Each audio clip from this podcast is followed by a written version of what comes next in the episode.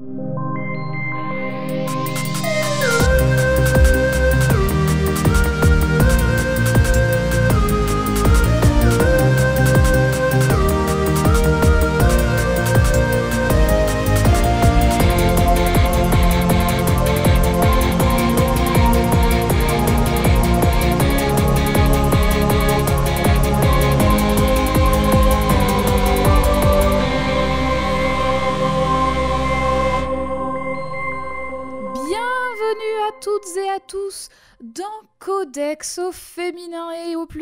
Cette semaine, je suis de retour avec Jade pour vous souhaiter la bonne année.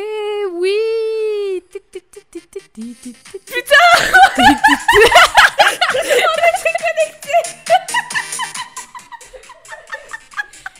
J'en étais sûre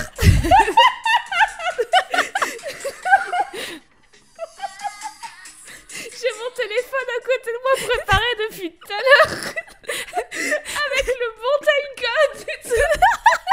Bonne année, bonne année, bonne Et alors, j'étais, je sais pas pourquoi, mais je, je savais que t'allais au moins la chanter. Et du coup, vraiment, dans mes notes, j'ai écrit Vengabus.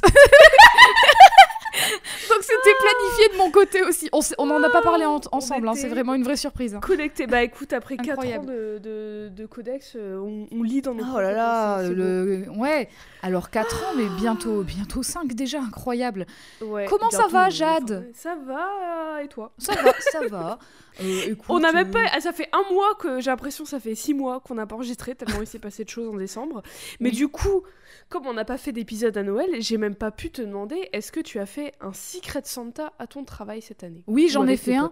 J'en ai fait. Alors j'en ai fait deux. J'en ai fait un au travail et j'en ai fait un avec mes potes. Waouh, À noter chance. que au travail, je suis tombée, j'ai pioché la même personne que l'année dernière, et donc je me suis dit mais je vais arrêter de m'inscrire si c'est pour piocher toujours la même personne, c'est pas drôle. Du coup bah, j'étais pas deg, mais du coup ça casse un peu le fun. Mais Et toi, t'as eu quoi comme cadeau? Alors moi j'ai eu euh, j'ai eu un, un petit miroir de poche trop mignon avec des super illustrations Ah. dessus.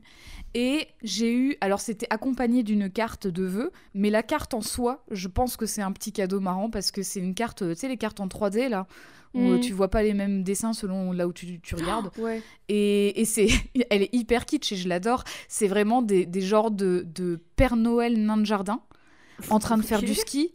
Et ils sont hyper kitsch, tu sais, ils sont vraiment déjà. dessinés à l'ancienne et tout, les- je les aime c'est trop. quoi Quand tu. Quand Bah en fait, tu les vois skier, du coup. Ah, Tu les vois avancer, super reculer, quoi. Ouais. Génial, j'adore. Je l'adore cette carte, elle est, cadeau. elle est superbe. Est-ce que toi, t'as fait un Secret Santa? Euh, non. J'ai proposé, alors j'espère qu'ils écoutent cet épisode, parce que j'ai proposé Ouh dans mon groupe chat et je me suis pris Attention. un vent, Oh là là une tempête, mon dieu, c'était formidable. mais du coup, Ah oui, bah, c'est la tempête euh, d'il y a quelques jours, bien sûr, oui. C'est ça. mais j'ai quand même fait des cadeaux, mais euh, on n'a pas fait de Secret Santa, quoi. D'accord. Ah bah, c'est, écoute, euh, c'est le moment de, c'est le moment de faire tes réclamations, quoi, finalement. C'est le moment de faites-moi des cadeaux, en fait, tout simplement. Oui, voilà, Euh, écoutez, offrez-moi des trucs. Tous les Euh, moment, voilà. Et est-ce que t'as passé un bon nouvel an Euh, bah, j'ai passé un nouvel an tranquille, en fait. Oh. J'ai pas fait Oh, euh, la maxi la teuf, je suis restée chez moi et c'était très petits bien. chaussons Ah Bah, oui, bien. franchement, oui. Franchement, oui. Bah, et toi? Bah oui, moi c'était pas à la maison, pas avec mes petits chaussons, c'était entre amis. Euh, dehors, c'est bon, le plan de base a été un fail, mais c'était cool quand même. on s'est retrouvés à un endroit où on devait pas être, mais Ah. c'était bien. Donc c'était un plaisir de commencer l'année avec elle et eux. Bah, au moins, c'était pas un plan foireux, du coup, c'est bien. Hmm, ouais. Et euh, en parlant de résolution, en parlant de bonne année, est-ce que t'as des résolutions pour cette année pour non, 2020? non, mais c'est bon, des- non, moi mais- j'arrête. Hein. Non, ou des trucs que t'as envie de faire cette année. Moi, c'est ça que j'entends par résolution, des trucs. Oui, parce que des faire. résolutions, je trouve ça un peu. enfin, J'en ai rien à foutre. On en parle chaque changer. année. Voilà, J'ai rien parle à chaque changer. année, mais les résolutions, déjà c'est trop contraignant. C'est. oh. Mais Non, mais dans, dans le sens, coup, est-ce que si- t'as des trucs que t'aimerais bien faire, quoi? Eh ben déjà, je vais essayer de me planifier euh, peut-être le plus grand voyage de toute ma vie, euh, vrai, dont je rêve c'est depuis, euh, je, enfin, Oh je rêve, j'y pense depuis 15 ans, je pense. Enfin, c'est vraiment quelque chose que j'ai en tête depuis longtemps. Voilà, j'aimerais bien aller au Japon. Je suis Ah une weeb, figurez-vous. Eh bien, si tu y vas, tu as intérêt à me ramener des choses de Evangelion, Oh de Captain Sakura, de... Allez, de elle fait sa commande là. je rigole, bien sûr. rigole. Non, mais du coup, j'aimerais bien m'organiser ça. euh, ce, serait, ce serait super chouette si je pouvais le faire. Et euh, oui, continuer, continuer à apprendre le patin à roulettes parce que franchement, j'aime toujours autant. Je, suis, euh, je pense que j'ai une légère obsession sur le truc en vrai. C'est pas juste j'aime bien, c'est vraiment que je, je suis un Bah, peu t'as trouvé, par le trouvé un, un hobby qui te passionne. Ouais, et franchement, je trouve ça vraiment trop trop, chouette. Je suis dans un groupe de meufs trop cool, c'est super. Quand-. Si vous avez des roller parties dans votre coin, euh, prévenez-moi. Appelez si jamais, voilà, si jamais c'est pas trop loin, je viendrai. Codex. Un meet-up euh, patin codex, on fait ça. Allez. On enregistre en patin, donc faut avoir un sacré setup. Ça va être complexe, mais ça- c'est un concept, euh, un concept à explorer. Oui, bah oui, voilà, finalement, avec un petit micro portable, et puis c'est parti, quoi. Euh, ouais, voilà, et toi, as, tu as des, petites, euh, des petits plans, des projets, des envies pour Moi, cette année? euh, La seule chose, enfin non, j'ai deux choses. C'est la première, c'est de essayer de prendre plus de photos et plus de vidéos pour avoir plus de souvenirs, parce que je me rends compte que je, je, je prends jamais rien en Mhm. photo et en vidéo, enfin quasi rien. Enfin en vrai, je prends plein de choses, mais pas autant que je voudrais. Et il y a plein de moments où j'ai pas de souvenirs physiques de moments trop cool que j'ai vécu et j'aimerais trop, genre, je me Mhm. dis, genre quand j'aurai euh, 60 ans et que je regarderai tous mes vieilles photos et toutes mes vieilles vidéos, j'aimerais il y a des trucs que j'aurais pas et que j'aurais peut-être oublié et j'ai pas envie de les oublier. Bref, et le deuxième, c'est essayer, je dis bien essayer parce que c'est compliqué pour moi et mon cerveau de moins te couper la parole quand on enregistre et de moins parler au-dessus de toi parce que je me rends compte en faisant les- le montage des Ah oui, épisodes comme et tu des fais les montages, tu t'en rends compte. Qu'on parle tout le temps l'une sur l'autre et du coup c'est trop galère. C'est pour ça que moi, je lève parfois. la main quand je, quand je veux intervenir. Oui, bah je tu vois. pardon, je suis une mauvaise élève. Je suis une Oui, mauvaise bah élève. oui, je vais essayer. Dans ton, dans ton carnet de correspondance à le- toi aussi, il était écrit bavarde tout le temps. Rien du tout. Moi j'étais Ah, un ange. Bah, J'étais surtout parfait, euh, terrifiée de, du conflit. et donc du coup, j'ai Alors bien moi aussi, gueule. mais ça m'empêchait pas de bavarder par contre. Parce que bavarder, ça fait du mal à personne. Allez. Je bavardais en, en terminale. C'est c'est vrai. Ah c'est vrai, voilà, ça y est, tu t'es lâché. la dernière année, c'est c'est voilà. foutu pour Bref. Question. Immédiatement, Réponse. j'ai une question, une petite ça fait question. longtemps. Franchement, sans, sans prétention, est-ce que est-ce que t'aimes ça? Euh, rouler Est-ce que t'aimes ça le vélo, par exemple? Ah, j'adore. J'adore le vélo. Et anecdote, je sais pas si je l'ai déjà raconté. Je pense que j'ai déjà raconté dans l'émission, je me souviens plus. Mais je sais que je te l'ai déjà raconté à toi. C'est que on dit toujours Euh, oui, euh, c'est comme faire du vélo, ça s'oublie pas, gna gna. J'ai oublié comment faire du vélo. J'ai dû réapprendre. Je dû que tu m'en réapprendre as parlé, mais je suis, je, je sais pas, ça me titille un peu le cerveau, mais je, Parce je t'ai fait, vu réapprendre le vélo parce que ça me dit rien. C'était pas avec toi, que c'était avec mes Ah cousins, mes cousines et ma tante. Et en fait, je crois que j'avais dû, j'en ai dû apprendre quand j'étais petite, mais genre j'en ai pas fait pendant tellement longtemps Ouais. que j'ai oublié et j'osais plus remonter sur un vélo parce que j'avais trop peur de plus savoir en faire. Ah bah ouais. Et euh, plot twist, je ne savais plus en faire et du coup j'ai dû aller réapprendre et ma tante elle m'a emmenée avec mon cousin et ma cousine dans un parc avec euh, leur vélo et tout et elle m'a dit elle m'a réappris à faire du vélo quand j'avais genre je sais pas j'ai j'étais pré-ado quoi. En plus, ça doit être d'autant plus intimidant parce que t'as pas de roulette sur ces vélos-là.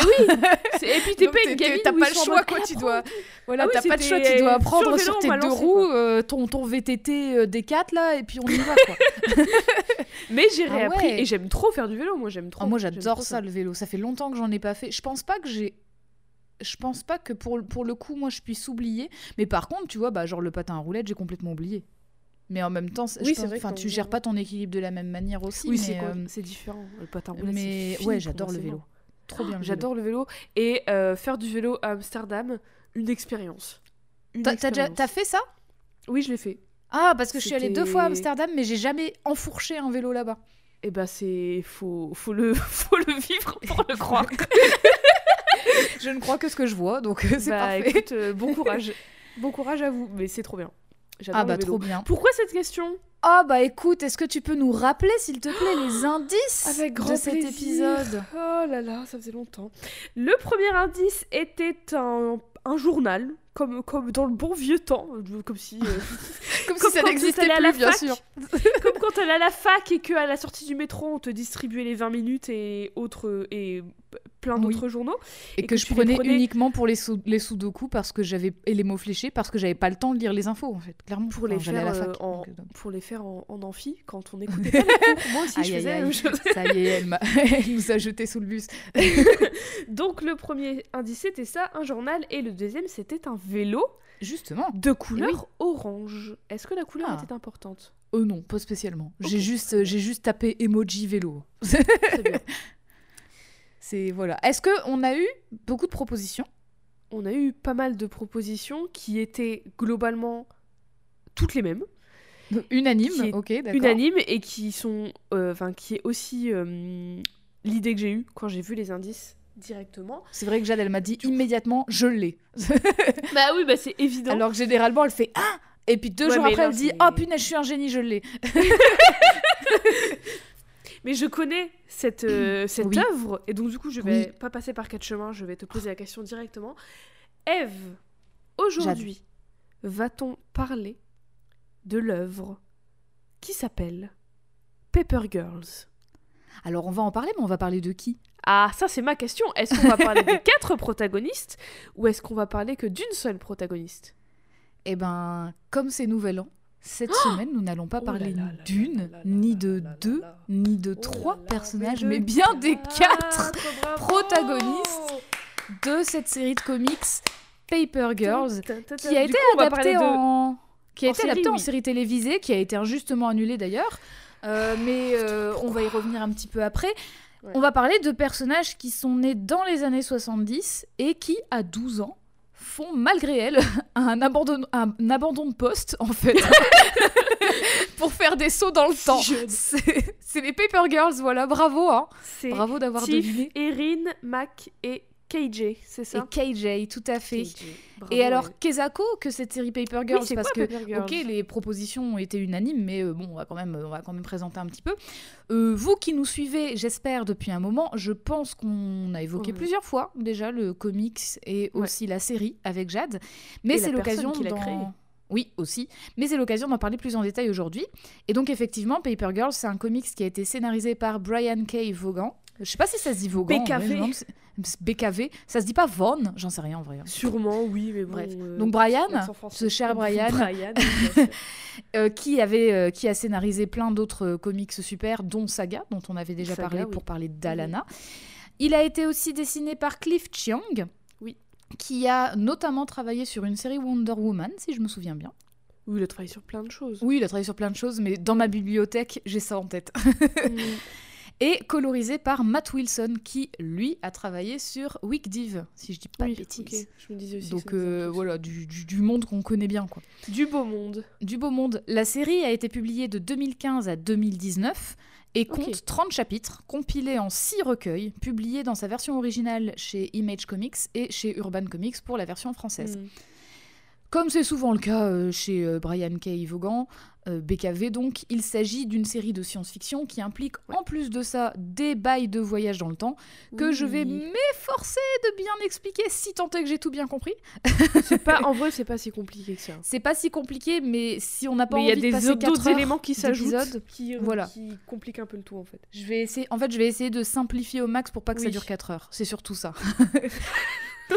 Et donc la série Paper Girls, ça parle de quoi? Eh ben, ça parle de quatre jeunes adolescentes, comme tu les as listées, mais je vais donner les prénoms complets parce qu'elles ont beaucoup de surnoms en fait. Donc Erin Tieng, Mackenzie Coyle qui est surnommée Mac, Karina J. Brandman qui est surnommée KJ, et Tiffany Quilkin qui est surnommée Tiff qui font leur job de livreuse de journaux à l'aube du 1er, nou- du 1er novembre 1988, alors qu'une guerre temporelle va débarquer dans leur petit voisinage de Stony Stream à Cleveland. Voilà, donc ça se passe, euh, Hmm. ça se passe en Ohio, si vous êtes champion et championne de géographie. Elles sont donc des Paper Girls, c'est fait. personnes qui distribuent le journal. Enfin, c'est ça, c'est vraiment les le livreuses de journaux qui jettent les Mm. journaux enroulés sur les, les, pas, les pas des portes des gens qui sont abonnés.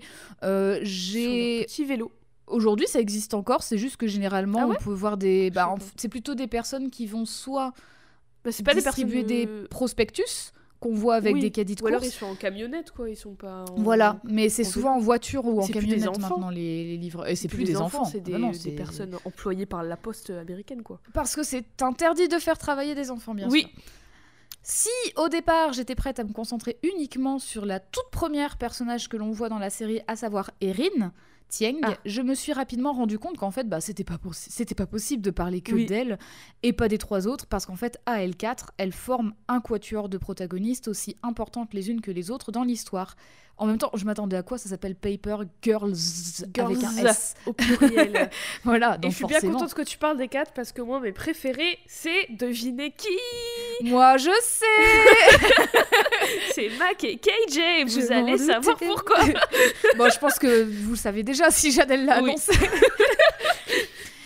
Et aussi, je vais me concentrer uniquement sur le comique et pas sur la série télé qui suit à peu près la trame, mais au moins ça évite quelques Bah, y confusions parce qu'il y a Oui. des petits changements en fait dans la série Ouais. et j'ai pas envie de De toute façon, il compliquer a plus saison, donc. euh, Et en enfin, plus, il y a eu pas- qu'une Tout n'a saison. pas été couvert. Voilà. Et aussi, dernière chose, je vais absolument tout spoiler. Alors tout.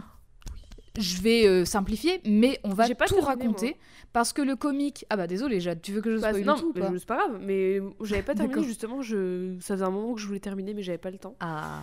Mais Bah, comme le comics s'est terminé il y a quelques années, Mm. donc euh, vraiment 2019, ça fait, ça fait 5 ans, quoi. 4, Ouais. 4 ans et demi. Euh, si vous voulez le lire avant de m'écouter tout raconter, bah, je comprends et je vous conseille dans ce cas de ne pas vous gâcher la surprise vraiment et d'aller lire bien. Paper Girls et ensuite vous Ouais. nous écouterez. Voilà, je... Et vous c'est mon pouvez petit aussi regarder la première saison, enfin la seule et unique saison de la série qui est excellente. Et Oui, par contre, après, vous serez un peu euh, triste parce que c'est annulé. Ouais, qui a Amazon été, Prime. euh, voilà, sur Prime Video, tout à fait. Oui. Bref, je commence, hein, donc attention si vous voulez lire le comic, il est temps Attention, maintenant de nous quitter et on vous dit à deux semaines. À deux semaines. Bref, tout commence très très tôt, le 1er novembre 1988, alors qu'Erin, tout juste embauchée en tant que livreuse de journaux, enfourche son vélo. Erin Tieng est donc toute nouvelle dans le voisinage de, de Stony Stream. Je vais réussir à le dire. Elle est sino-américaine et elle a surtout du mal à se faire des amis depuis son arrivée. On apprendra un petit peu plus tard qu'elle est scolarisée dans une école catholique, qu'elle a une sœur qui s'appelle Missy et que sa mère Mm. essaie désespérément de se faire apprécier de leurs voisins et voisines qui les voient pas d'un très bon œil parce que ils sont probablement racistes. Oui. Elle porte toujours sur elle un canif et elle gardera aussi toujours Bien sur elle tout au long de l'aventure son sac de journaux et ça c'est important. Et peux-tu nous décrire s'il te plaît euh, Je à quoi peux. ressemble Erin? Erin est, bah, c'est une jeune fille Oui. de 12 ans. Elle a 12 ans, c'est ça au début Oui, c'est ça, elles ont toutes de 12 la ans. série. Donc elle a une, des cheveux euh, courts, un petit carré noir Oui. avec une petite, une espèce de mèche frange. Euh, elle est habillée en full denim, en veste en jean, euh, gros jean, euh, bien, bien le jean dur des années 70. Ouais, jean épais là. J'adore. Euh, elle a euh, son petit canif, elle a des badges sur sa veste en jean et elle a des baskets un peu, euh, un peu genre des, genre des Adidas. Bref. Ouais, elle a des- en Elle fait, elle a des genres d'Adidas et des grosses chaussettes au-dessus. Du coup, ça- Ouais. ça lui fait un peu comme des baskets bottes un peu larges. elle est très peu. stylée. Elle est très stylée. Et alors, du coup, Erin, comme c'est le lendemain de la fête d'Halloween, euh, ben il y a encore pas mal d'ados qui traînent dans le voisinage et elle a la malchance de tomber sur le chemin de trois mecs un peu cons qui cherchent à l'intimider pour avoir un journal et elle, elle est un petit peu, euh, un petit peu, enfin un peu timide et elle est en mode mais vous Mm. êtes pas sur ma liste. Enfin voilà, elle essaie de, elle essaie de se débrouiller comme elle peut pour pas céder, mais en même temps il la menace quoi. Et c'est là qu'elle fait la rencontre de Mac, KJ et Tiff qui sont également livreuses de journaux et qui font partir les trois gars. Et puisqu'elles sont déjà au complet, peux-tu, Jade, Oui. nous les décrire? Allez, C'est parti. les trois en même temps. C'est parti. Alors, Mac, puisque c'est la première, euh, elle est au premier plan sur une image. Mac, elle a les cheveux relativement courts. Elle a un petit une espèce de petit carré plongeant euh, au menton. Elle est Ouais. rousse. Euh, Elle est habillée un peu plus punk que Erin. Elle a des grosses docks, elle a des- un legging noir, un short en jean. Et elle est tellement Euh, rebelle que son legging, il est élimé. Bien sûr, bien évidemment. Et elle a un Walkman. KJ, elle. Comment décrire KJ Elle est relativement simple, j'ai envie de dire. Elle a les cheveux attachés en une queue de cheval. Ouais. Elle a. euh, elle a un pantalon tout simple, elle a des baskets, elle a une veste toute simple, elle est blanche, KJ. Euh, et Tiff, elle est noire, elle a un jean, elle aussi elle est habillée relativement simple en vrai. Mhm. Et elle a, elle a un bomber. Elle a un bomber noir et blanc. Et les trois sont en mode what the fuck, euh, qui es-tu? Ouais. Qu'est-ce que tu fais là? Ah, t'as oublié de mentionner une chose que KJ a dans son dos aussi. Oui, KJ, elle a sa crosse. Elle Oui. a une crosse de hum, hockey sur glace. C'est hockey sur gazon qu'elle Sur gazon, pardon. Oui. Excusez-moi. Mais effectivement, elle se balade avec sa crosse quand même, hein, donc elle est pas là pour rigoler. hein. elle est pas là. Elle... Mais les trois, elles sont pas là pour rendre des coups. Elles sont Non, clairement Hein pas. Elles sont là Je ne sont pas là pour rigoler. Alors, Erin, Et elle petit elle a une clope aussi. Attends. Oui, Elle a 12 ans, elle euh, fume oui. déjà.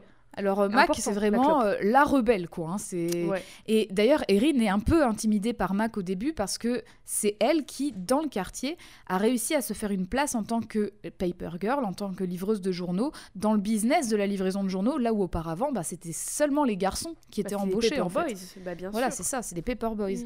Alors Mac, c'est une jeune fille de l'âge d'Erin, de toute façon elles ont toutes 12 ans, Mm. euh, mais qui est beaucoup bien moins réservée qu'elle. Elle jure constamment, elle fume beaucoup, comme tu, as- comme tu l'as remarqué. Elle est toujours très désobligeante et cynique. Elle vient d'une famille irland- irlandaise et catholique de la classe plutôt ouvrière, ce qui explique Ouais. peut-être pourquoi aussi elle a autant d'a priori sur beaucoup de sujets qu'elle connaît peu, voire pas du tout, comme l'homosexualité par exemple. Et donc, euh, il faut le dire, elle utilise très régulièrement des Ouais. insultes homophobes. Et d'ailleurs, la première fois qu'on la voit, c'est ce qu'elle dit au gars, en fait. hein. Elle, Ouais. elle sort une, insulte homophobe. Direct. Alors Mac, elle a aussi une grande admiration pour son grand frère, et c'est justement en prenant sa suite dans la livraison de journaux qu'elle a un peu ouvert la voie à KJ, Tiff et Erin au final. Mais ça n'empêche pas Erin, qui vient de la rencontrer, hein, de remettre Mac à sa place par rapport aux termes qu'elle a employés justement pour insulter les garçons. Les trois filles vont proposer à Erin de se joindre à elle pour les livraisons du jour parce que c'est justement le jour où il y a beaucoup de personnes un peu cheloues qui font chier et tout, donc au moins elles sont en équipe quoi et elles se soutiennent. Pour faire leur livraison quand même rapidement, parce que bah, elles n'ont pas les mêmes secteurs, Mac propose qu'elles forment deux groupes pour avoir le temps de tout distribuer. Et afin de garder le contact, Tiff leur prête un de ces deux talkie-walkie qu'elle est très fière d'avoir acheté avec toutes ses économies. Et puis en parlant de Tiff, C'est trop stylé les ah ouais, mais elle est, elle est vraiment trop en avoir la tech et tout. Et le Mais pire, oui. c'est que elle les a pas achetés en même temps. Elle avait tellement pas de thunes qu'en fait, elle, a- elle en a d'abord acheté un et puis le deuxième, tu vois. Donc c'est un truc, euh, ça, ça doit être, tu sais, la, la vente euh, par correspondance là où t'as pas tout d'un coup. J'étais quand même un peu con, hein, parce que j'ai dit que j'en voulais trop hein, quand j'étais euh, ado, euh, pré-ado et tout, mais on avait des putains de téléphones. T'avais déjà les téléphones portables, toi. Je suis con. Même Mais c'est vachement stylé, stylé aussi des le truc de des faire talkies, chut. ouais. Quand je suis sur des tournages et que j'ai un talkie-walkie et tout, j'aime trop. Je suis en mode over. c'est pas les... mêmes, euh, c'est pas les J'adore. mêmes ondes que t'emploies aussi. donc non, mais c'est le même euh, ouais. J'adore. Et puis tiens, puisqu'on parle de Tiff, eh ben Tiffany Wilkins, c'est une jeune fille afro-américaine qui a été adoptée par un couple mixte. Son père est blanc et sa mère est noire, mais en fait aucun de ses deux parents euh, n'est- ouais, en fait aucun de ses deux parents n'est un de ses parents biologiques. Ouais. Euh, elle a une passion pour les jeux vidéo et justement ses nouveaux talkie-walkie. Comme Erin, elle est scolarisée dans une école catholique, juste c'est pas la même. Elle, elle a pas de canif ou de crosse, mais par contre, elle a une bonne dose de courage qui va servir dans pas mal de Ouais. situations dans l'histoire. Pendant leur livraison, Erin et Mac vont faire un petit peu connaissance et cette dernière va même lui partager des petits tips pour euh, faire chier les mauvais payeurs en fait. Genre ceux qui payent pas, elle dit bah t'enlèves la page des sports ou alors juste euh, bah tu les livres plus, même s'il est sur ta liste, Oui, euh, c'est bon quoi, faut pas déconner au bout d'un moment. Et c'est un peu plus tard qu'elle reçoivent une alerte euh, de la part de KJ qui demande l'aide de Mac car trois personnes vêtues, vêtues de noir les ont attaquées et par la suite ont pris le talkie-walkie. Donc euh, du coup elles avaient plus de nouvelles. Et je réalise que j'ai pas encore présenté KJ. Alors c'est Ouais. parti. De son nom KJ. complet, Karina J. Brandman, KJ, nom. considérée notamment par Mac comme la bourge du groupe, je cite. Ouais. Elle est scolarisée dans une école privée, euh, la Buttonwood Academy. Elle vient d'une famille juive et elle joue au hockey sur gazon. C'est d'ailleurs pour cela qu'elle se promène toujours avec sa crosse, qui sera bien utile aussi dans l'histoire. Alors malheureusement, elle n'a pas pu se servir de sa crosse de hockey quand elle s'est fait chourer le talkie-walkie. Et quand Erin suggère d'appeler la police pour les informer du vol, Mac, elle sait que ça servira à rien. Donc, elle prend le talkie qui reste et elle, elle annonce au voleur Vous avez intérêt à vous préparer parce qu'on arrive pour récupérer ce qui nous appartient. Les quatre filles cherchent donc dans toutes les maisons, enfin dans plusieurs maisons en construction du quartier, et elles découvrent dans une des caves une étrange machine qui ressemble soit à de l'art contemporain, c'est ce qu'elles disent, enfin elles disent, elles disent art moderne, mais bon c'est de l'art contemporain quoi, Oui. soit à quelque chose qui vient de l'espace, selon KJ et Erin. Soit les deux. Soit les deux. Pendant Mhm. qu'elles ont, euh, pendant qu'elles sont dans un débat sur l'utilité de ce machin, eh ben la machine justement se met en marche et elle émet une grande vague d'énergie autour d'elle, énergie qui coupe le courant de tout le quartier. Les quatre protagonistes sortent en panique de la maison et découvrent que le ciel est rose et qu'il est envahi d'étoiles et de planètes parfaitement visibles à l'œil nu, ce qui est vraiment euh, très étrange. Mhm. Genre, on voit des petites, Satu- des petites planètes Saturne, enfin c'est pas juste un petit Mhm. point dans le ciel, quoi. on voit plein de détails. Elles tombent également nez à nez avec les trois voleurs de Talkie Walkie. Elles se battent avec l'un d'entre eux et Mac finit presque étranglé dans le processus. Fort heureusement, le gars entend quelque chose et prend la fuite, laissant derrière lui une sorte d'iPod d'un futur bien plus lointain que les iPods que nous on connaît. Ouais. Déjà, un iPod pour elle, c'est Oui. fou. Alors, un iPod du futur pour nous, c'est encore plus Ouais. fou pour elle. C'est-à-dire c'est c'est vraiment un... Ça ressemble à un iPod, mais justement, comme il y a des bails de voyage dans le temps, on apprendra que pour les personnes qui connaissent les iPods, cet iPod n'existait pas. Enfin voilà, c'est Ouais. plus, plus, Hmm. euh, plus lointain. Quand elles prennent refuge chez Erin, les filles réalisent qu'elles sont toutes seules. Qu'il n'y a personne chez Erin en fait. Il n'y a pas sa mère, il n'y a pas sa sœur, il n'y a personne. Et Mac est persuadée que ça y est, des monstres ont envahi la ville. On remarque assez rapidement que Mac a beaucoup de, pré- de préjugés sur ce qu'elle connaît peu ou pas, parce qu'en fait, euh, justement, elle parle de monstres, puisque quand elle s'est battue avec, avec un de ces trois gars, euh, elle en a, elle l'a démasqué et en fait il était complètement défiguré. Et du coup elle a dit c'est un monstre en fait. Et Erin dit bah ouais, peut-être qu'il a une maladie de peau tu peux pas dire ça quoi. Enfin c'est c'est pas Oui, pas la, t'es- ouais, la ouais. bonne chose à dire. Et donc du coup malgré son fort caractère et ben en fait euh, Tiff KJ et même Erin bah, ne se gênent pas de juste poser les choses et de- d'essayer de réfléchir et de raisonner quoi un peu rationnellement elles essaient d'appeler la police, mais il n'y a aucune tonalité dans le téléphone. Alors Mac, qui ça y est commence vraiment à baliser, dit que la meilleure solution c'est de retourner chez elle parce que son père a un flingue et que ça pourra servir pour qu'elle puisse se défendre en cas d'attaque. Ça m'étonne qu'il y ait que son père qui en ait un. On est aux States, ils Ouais, tous en on est aux States. hein. Alors, elle, elle a pas trop de mal à convaincre KJ et Tiff, et du coup, bah, tout le monde repart. Mais les choses bizarres ne s'arrêtent pas là parce qu'au-dessus de leur tête vole une armée d'oiseaux préhistoriques immenses, ce qui leur confirme qu'elles ne peuvent pas trop rester à ciel ouvert et qu'il est temps de trouver un abri. hein. Effectivement, moi si je vois ces trucs-là, c'est non, c'est vraiment non. Une fois arrivées chez Mackenzie, les Paper Girls rencontrent Alice, sa belle-mère, qui leur explique qu'elle a vu son mari se volatiliser devant ses yeux. Elle est persuadée d'avoir assisté au jugement dernier et d'avoir été laissée derrière. J'allais dire la rapture. Ah bah oui. Oh. Elle prend alors le pistolet du père de. Mac avec la ferme intention d'en finir. C'est chaud quand même. Parce pas que pour elle, en fait, elle a pas, euh, elle a pas été Oh sélectionnée là là pour là le paradis quoi. Mac qui au départ faisait genre ouais Alice c'est ma belle-mère c'est pas ma mère et tout elle l'appelle Alice tu vois elle l'appelle pas enfin Ouais. voilà elle est en mode euh, ouais je la connais pas machin là en fait elle balise et du coup elle est elle, Bah est, normal. Elle, elle est en mode bah non non fais pas ça euh, si c'est une enfin, personne que maman, tu je connais pas, euh, voilà. Voilà, Ouais. mais elle, là, elle dit maman, je t'aime et tout. Enfin, elle veut Ah oui. vraiment pas que ça se passe. Et au cours de leur altercation, puisqu'elle veut l'empêcher de, de tirer ce coup de feu, donc euh, du coup, elle veut lui enlever le flingue. Et ben, il y a un coup de feu qui part quand même, mais malheureusement, il touche Erin dans le bas du ventre. Et alors, je fais un petit interlude puisque tu dis ouais, j'en étais sûre, euh, le rapture, machin et tout. Euh, Oh, mais je les vois venir de loin maintenant. je, je- oui, bien sûr, mais alors je, hmm, je m'attarde pas trop là-dessus, mais on va pas Ouais. se le cacher. Il y a énormément de clins d'œil à la Bible dans l'histoire, je me doute. et pas façon, juste dans- ça. Dans... Genre euh, dans, dans toute l'histoire, genre il y a pas mal d'histoires, il y a pas mal de, balles, de bails de rêves. Tu vois des pommes, genre déjà un iPod, t'as une pomme, mais tu Oui, vois des vrai. pommes partout. T'as euh, Mais après, Tiff alors- et Tiff et Erin, elles sont dans une école catholique, donc du coup Oui, il bah y a oui. ces rêves Mais qui sont là en fait. Bah, alors, déjà, on est aux États-Unis, donc c'est une- quelque chose Ouais. qui est très présent dans leur culture, si on peut appeler ça la culture, mais enfin, c'est dans. Oui, dans, Bah, dans leur imaginaire, dans l'inconscient collectif, ouais. voilà, dans l'imaginaire. Donc, du coup, forcément, les personnes qui écrivent Paper Girls ont ça dans leur imaginaire aussi, qu'elles soient euh, croyantes ou pas. Et aussi, enfin, dans les trucs de. euh, quand t'écris une.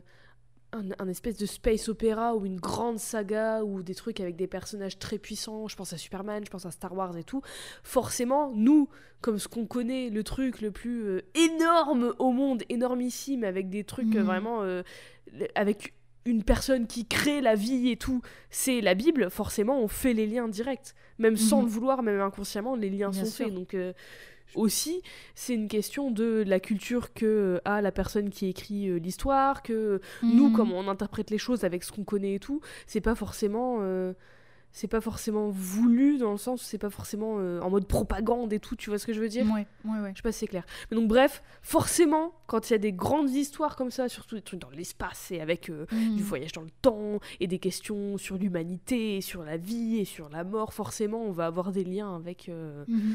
la Bible, voilà. Bah là, là Enfin, c'est vrai les que je religions en général. je, je sais pas si c'est dans un but de propagande et tout, mais en Je tout cas, enfin de propagande dans le sens où tout est lié à la religion, mais en tout cas, en l'occurrence, Oui. il y a vraiment des grands questionnements autour des croyances. Et je dis bien Oui, des croyances, parce que là, en l'occurrence, le jugement dernier, la pomme, euh, il y a Adam et Ève, tout ça, il est, voilà, il est question, il est question de la Bible, mais effectivement, euh, il y a tout un questionnement en fait autour de ça.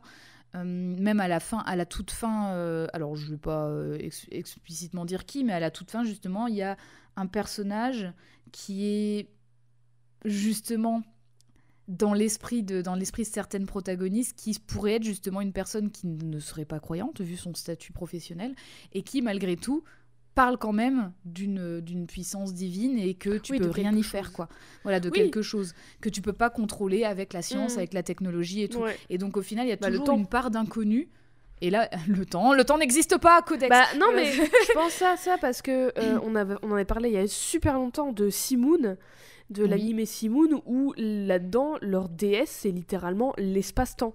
Elle prie l'espace-temps dans Simoun. Pokémon et- aussi on a ça Bah, voilà.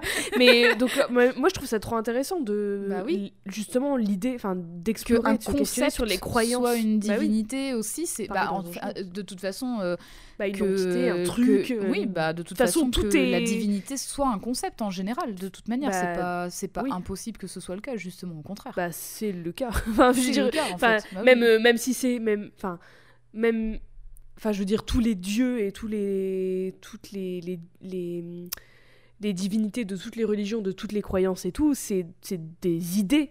Oui. C'est pas c'est pas tangible je veux dire. Personne n'a oui été mais je veux dire checké c'est pas en fait euh, euh, euh, petit euh, père euh, amène au paradis tu vois ça, enfin, mais ce que- en fait, ce que je veux a dire, c'est que visu, en tout cas visuellement, dans la Oui. représentation de ces entités, de Oui. ces concepts, ça, c'est pas forme. forcément. Oui, mais du coup, justement, ce que je veux dire, c'est que c'est pas nécessairement des formes humaines. oui ouais, ouais. Tu vois, comme on peut se l'imaginer, ben, par exemple dans le dans, dans le dans, dans la- le catholicisme, on voit dans les peintures, dans les peintures on de la, vieux encore. une barbe dans les peintures. euh, tu pouvais pas représenter Dieu le Père, justement. Donc, euh, Oui. c'est s'il y a des peintures, des peintures qui le représentent, c'est justement assez inédit. Dieu le Mais Père.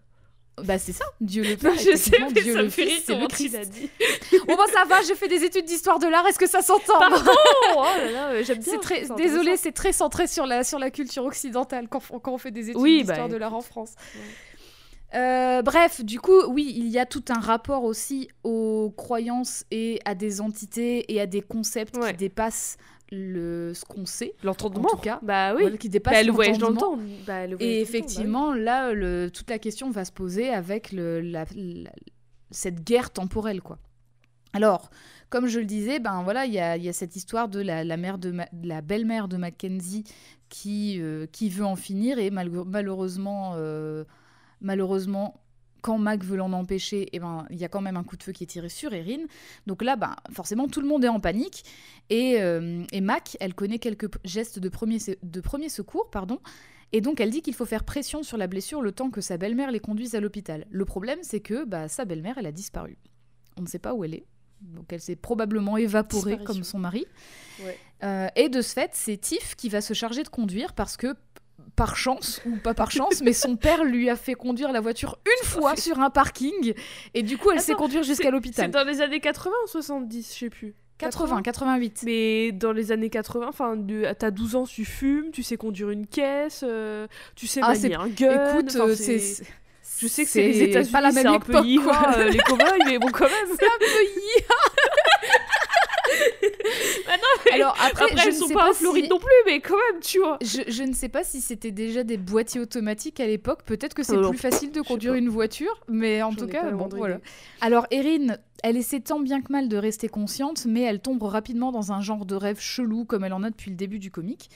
Et pendant ce temps, Tiff, eh ben, elle est obligée de s'arrêter parce que un gars habillé d'une armure blanche et équipé d'une lance, d'une lance futuriste, euh, se- se- est devant la bagnole. Donc elle essaie de discuter avec lui et il parle dans une langue qui est un peu dérivée de, de celle des protagonistes, donc de l'anglais, mais un, un anglais bizarre, quoi. Donc elle comprend Mhm. pas tout. Ce dernier sort un dispositif de son armure qui lui permet de parler la même langue qu'elle et il leur garantit qu'elles ne seront pas blessées et qu'elles ne se souviendront de rien, tout en pointant sa lance sur elle. KJ lui dit alors de baisser son arme en pointant sur lui le flingue du père de Mac, qu'elle a emporté avec elle contre l'avis de tout le monde d'ailleurs, parce que tout le monde avait dit on prend pas le flingue et elle l'a pris. Et avant que l'homme ne puisse expliquer plus en détail ce qui se passe dans le quartier, il se fait tirer dessus par un des garçons habillés en noir. Et cette fois, ils sont pas trois, ils sont plus que deux. Oh. Le tireur prend le dispositif de l'homme habillé en blanc pour se faire comprendre des protagonistes, et quand il se démasque, il dit qu'ils sont, comme elle, des adolescents, et pour cette raison, elles peuvent leur faire confiance plus qu'aux adultes. Donc, y elles sont en fuite, faute de mieux en tout cas, et le gars leur explique sur la route qu'il a tué l'homme en blanc parce que ce dernier a assassiné son petit ami. Donc c'est le troisième mec en noir Oh qui n'est plus là. Face à cette déclaration, Tiff elle est surprise et Mac, ben elle est un peu, Ah, elle, est un peu deg quoi. Enfin elle cache un peu, enfin elle cache pas trop son dégoût. Du coup KJ elle la remet à sa place, elle en mode bah un peu de tenue quoi. Et l'inconnu, ouais voilà, et l'inconnu lui dit non mais faut pas vous en faire. euh, Je sais que vous venez d'une époque de merde, donc c'est pas, pas grave quoi. Malheureusement, elles n'ont pas plus le temps que ça de discuter car le dispositif de traduction, c'était en fait un mouchard et donc ça permettait de les traquer et une créature terrifiante qui ressemble à un genre de gigantesque virus plein de tentacules avec des yeux au bout euh, que, euh, que les méchants appellent Editrix les a suivis. Et cette chose, elle est... C'est quoi ouais, ce nom sorti d'Astérix C'est ça. C'est quoi En tout cas, cette chose, elle est capable de tirer des lasers avec ses yeux et pourtant, euh, Ah ouais. KJ ne peut pas tirer dessus avec le flingue. Pourquoi? Parce qu'elle n'a pas pris une seule balle. en fait, Ah elle, a bah fait- oui. elle a pris le flingue pour intimider, mais elle a pas mis de balle dans le barillet pour éviter qu'il y ait plus de blessés comme Erin. Ah, c'est pas con. Donc c'était Enfin, du bluff, en fait. C'est pas con, mais c'est pas très utile. Jusqu'à ce que t'en aies besoin. Voilà, Ouais, c'est bah ça. Tiff se fait attraper par Lady a Trix qui lui montre des moments de sa vie passée jusque-là. Donc littéralement, elle voit sa vie défiler devant ses yeux. Moments qui, en fait, se résument à elle qui joue non-stop à la NES, obsédée à l'idée de gagner tous les niveaux de ses jeux. KJ s'élance au secours de Tiff et elle l'arrache à Lady Trix qui était en train de l'étrangler avant que l'un des deux adolescents en noir ne tue la créature. Après leur fuite, le groupe arrive dans un bois et Mac en, pro- en profite pour s'allumer une clope parce que après tout, euh, après ce Bah, il qu'elle faut qu'elle décompresse. vivre, hein. voilà, elle est plus à ça près quoi. Enfin, Oui. Tiff de son côté, ben, elle ressasse un peu ce qui s'est passé parce que elle réalise qu'elle a gâché toute sa vie devant des jeux vidéo puisque la seule chose qu'elle a vue c'est elle en train de game quoi. Enfin, elle a pas vu autre chose dans sa vie, c'est ça. Mm. Mac, elle a pas trop envie de continuer à suivre les deux inconnus, surtout maintenant qu'il n'y a plus aucun moyen de les comprendre parce que le traducteur a été détruit. Elle demande même si c'est vraiment nécessaire de suivre ces deux pervers, je cite, et KJ il la remet à nouveau à sa place parce qu'elle sonne un peu comme son oncle raciste en fait. Et que en plus, ces soi-disant pervers, comme elle le dit, ben ils leur ont sauvé la vie en fait, tout simplement. Mm. Et elles arrivent à destination et apparemment les deux adolescents ont fait venir les protagonistes à une capsule identique à celle qu'elles ont vue dans la cave un peu plus tôt. Malheureusement, cette capsule ne peut pas accueillir beaucoup de personnes et donc eux seuls, eux deux, et Erin parviennent à entrer. Puis la capsule disparaît devant les yeux de Mac, KJ et Tiff qui n'ont pas compris un mot de ce qu'ils leur ont dit déjà. Bah Et oui, j'avoue, bah, elles sont- Voilà, et du coup elles sont là genre, bah ils viennent de kidnapper Erin en fait. Enfin, je- qu'est-ce qui s'est Tout passé? simplement. Tout simplement. Ça me rappelle la fois où je suis allée à Paris avec, euh, avec Et tu t'es fait amie. kidnapper Quoi? Mais en fait, on avait un Airbnb. J'étais avec ma meilleure amie et son mec. Et on avait nos sacs parce qu'on était là pour plusieurs jours. Et on voulait poser nos sacs dans l'Airbnb et partir fa- faire notre journée. Sauf que le mec répondait pas, le mec de l'Airbnb, il répondait pas. Et du coup, on se dit, bon, on va aller faire un tour, on va attendre qu'il réponde. Et on va, euh, dès qu'il aura répondu, ça va pas durer longtemps, hein, on va le retrouver et poser Mhm. nos sacs. Il répond au bout de je sais pas combien de temps, il dit, oui, on se retrouve à telle heure. On fait ok, on continue notre balade et tout, on reçoit un message genre finalement euh, j'ai pas fini de nettoyer le truc, euh, on se retrouve à telle heure, une, une heure après. On dit ok, on, y, on attend, on y retourne, on le voit, il fait finalement, enfin il était là, mais il dit j'ai toujours pas fini et tout, euh, mais si vous voulez je prends vos sacs, je les monte et tout, comme ça vous êtes tranquille et vous revenez après pour les clés. Nous, on était épuisés et tout. On fait ouais, ok, vas-y, prends nos sacs et tout. On continue à faire notre vie. Et il nous envoie un message un, peu, un petit peu après en mode Euh, finalement, vous pouvez venir encore après parce que j'ai pas encore fini. On- et on s'est regardé en mode bah, il nous a volé nos sacs en fait. Il nous a tout simplement volé nos affaires et notre argent. et du coup, on était en mode oh là là, putain, qu'est-ce qu'on a fait? Comment on va faire? Toutes mes affaires, elles étaient dans mon sac, mes clés, mon portefeuille. Et en fait, non, on s'est fait un sang d'encre pour rien. C'est juste qu'il était. euh, C'était un petit peu embracassé quoi. Il avait. Ouais, il je était crois pas qu'il très était un peu il était surmené par sa journée et du coup on, on a finalement eu accès à l'Airbnb et récupéré nos sacs mais on a cru qu'il avait kidnappé nos sacs en effet parce qu'on ne se comprenait pas Purée, quelle histoire Moralité, faites bien attention aux oui commentaires que les gens reçoivent bah sur leur euh, Airbnb. c'était relativement bien mais bon écoute euh, Bah, voilà. c'était pas une bonne journée pour lui Oui, c'est ça, c'était peut-être fatigant. Alors, quand Erin se réveille, elle se trouve encore dans la capsule qui donne sur une sorte d'immense entrepôt dans lequel évoluent les deux adolescents qui cette fois ont une sorte de collier qui traduit tout ce qu'ils disent. Et donc Ah, ils se présentent, pratique. ils s'appellent Ek et Naldo et ils lui demandent de laisser les insectes au travail. Donc euh, elle ne comprend pas trop et elle regarde son ventre parce qu'elle sent plus Ah, ses jambes en fait et sur son ventre il y a des dizaines de petites machines en forme d'insectes qui vont la remettre sur pied. Donc ils sont en train littéralement de, de, bah, de la guérir cicatriser sa, sa, Ouais. sa plaie. Quoi. Erin réalise que ces deux mecs sont les mêmes mecs qui ont volé le talkie-walkie de Tiffany. Et en fait, ils expliquent que c'est pas des voleurs, mais plutôt des collecteurs, parce que la technologie d'hier fait la richesse de demain, à leurs yeux. Ils expliquent que quand ils voyagent dans le temps, la planète Terre, eh ben, en fait, elle continue de tourner. Et donc, du coup, même si tu, même si tu voyages au même point, physiquement, tu seras pas au même point quand tu atterriras. Parce que comme la Terre, Mhm. elle tourne, tu vas changer de position, en fait. oui Donc selon Ah, euh, comment eh ben, tu Je me souvenais peux, tu peux te retrouver à un autre endroit. Ou alors tu dois Je vraiment plus. calculer les coordonnées exactes pour te retrouver au même endroit parce que du coup, bah, tu avances ou tu recules. Et ça m'a fait penser à Futurama, ça. Ça, ça m'a fait penser à Futurama parce que t'as un épisode dans Futurama où ils ont une machine, à... ils ont une machine à voyager dans le temps, mais c'est, elle fait que avancer dans le futur. ouais Et du coup, au bout d'un moment, ils se retrouvent à la fin des temps. Et ils sont, bah, Fry, il est dégoûté parce qu'il a pas déclaré son amour à Léla et Oui, tout. Et en fait, ils peuvent, ils, ils peuvent recommencer le Big Bang du coup. Et donc du coup, Ah c'est oui, un vrai, cycle. reboot. Putain, mais c'est Evangelion Et, et- et- non, mais attends, mais attends. Et du coup, pourquoi ça m'a fait penser à Futurama C'est parce qu'en fait, ils, ils se trompent. Je crois qu'ils se trompent une fois ou deux, un truc comme Oui, ça. il le Donc, fait euh, plusieurs ils, fois. Ils, ils le font plusieurs fois le, le tour. Et en fait, quand ils arrivent, ils arrivent deux mètres au-dessus de l'endroit où ils étaient partis. Donc la machine, elle s'écrase au sol juste quand Ah ils oui, arrivent parce vrai, que bah, la. Terre, elle a un peu bougé de position en fait. Voilà, du coup, Mmh. ça m'a fait penser à ça. Ah mais c'est trop bien, je me souviens plus qu'il y ait ce concept-là. Et trop ben bien, justement, ce concept, il explique, il explique quelque chose, c'est que quand ils vont ramener Erin en 1988, à ton avis, est-ce qu'elle va être ramenée dans la forêt où il se trouvait au départ? Bah non, elle va pas être au bon endroit. Elle va atterrir où alors? Où est-ce qu'on a vu une capsule temporelle au début? Ah, dans là où il y avait la... Ouah, ça commence. Dans la cave. Ça oui. commence, j'adore. Ça y est, ça commence. Et en fait, c'est KJ qui le comprend. KJ, quand elles sont dans la forêt et qu'elle se pose la question, elle dit Mais attendez, en fait, on en a vu une autre que de capsule exactement pareille. En fait, ça se trouve, on va, le- on va la retrouver à la cave. Et donc, du coup, elle retourne dans la maison.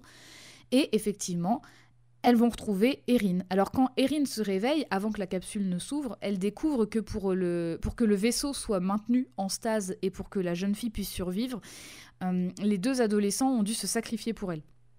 Ils ont Oh, été un peu ingérés, ils ont été intégrés par la machine en fait. Ah. Et du coup, Wow. bah, elle se met à pleurer parce qu'elle s'en veut et tout, euh, tu vois. Et en fait, eux, ils sont là, genre, bah, on a fait ce qu'on avait à faire et puis voilà. Quand la capsule s'ouvre, Mhm. elle retrouve ses trois amis qui sont soulagés. Et d'ailleurs, KJ, ben, son call a été bon. Et quand Mac s'en veut à mort parce que ben, pour elle, c'est sa faute finalement que les deux garçons se soient sacrifiés pour sauver Erin, euh, cette dernière la rassure en lui disant que ben, rien de tout ce qui s'est passé là depuis le début, c'est de sa faute en fait. C'est, ça les dépasse complètement. Mais elles n'ont aucun repos car quelqu'un les appelle de l'extérieur de la maison. C'est un homme très très vieux qui semble commander les personnes Ah. habillées de blanc, qui leur annonce que quoi que leur aient dit les adolescents, il ne fallait pas leur faire confiance. Donc c'est super finalement. Elles ont que des infos contradictoires. Génial. Mais Elle à croit qui faire confiance, je Voilà. ne sais pas. C'est ça. Les insectes qui ont réparé ma blessure, peut-être. Les le nanomachines là.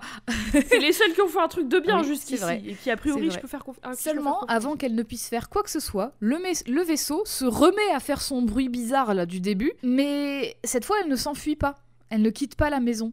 Alors à la place, elles seront propulsées on ne sait où, ou plutôt on ne sait quand, Mhm. et seules Erin, Tiff et Mac se retrouvent toutes les trois. Elles ont perdu KJ et Ah elles, bon elles sont toutes les trois en plein milieu d'une route. Et alors qu'une voiture arrive sur elle, Erin décide de faire exactement ce que son employeur, donc le journal, le préserveur, lui avait conseillé de faire en cas de problème, lever les mains, se présenter et dire qu'elle a besoin d'aide. Sauf que quand elle dit qu'elle s'appelle bon Erin. Tieng, c'est un très bon conseil. Quand elle dit qu'elle s'appelle Erin Tieng, la femme qui sort de la voiture demande C'est une blague? Parce que moi je m'appelle Erin Tieng. C'est elle-même, elle, c'est elle. Alors quand Mac demande effectivement en quelle année elles sont, l'adulte répond 2016.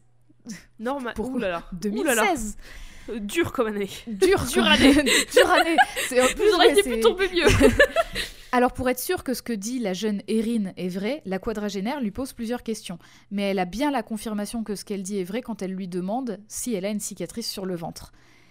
La jeune Erin, elle vient de l'avoir, cette, cette cicatrice, c'est grâce aux insectes, justement. Sauf que la Erin de 2016, elle a cette cicatrice, mais elle ne sait absolument pas comment elle l'a eue.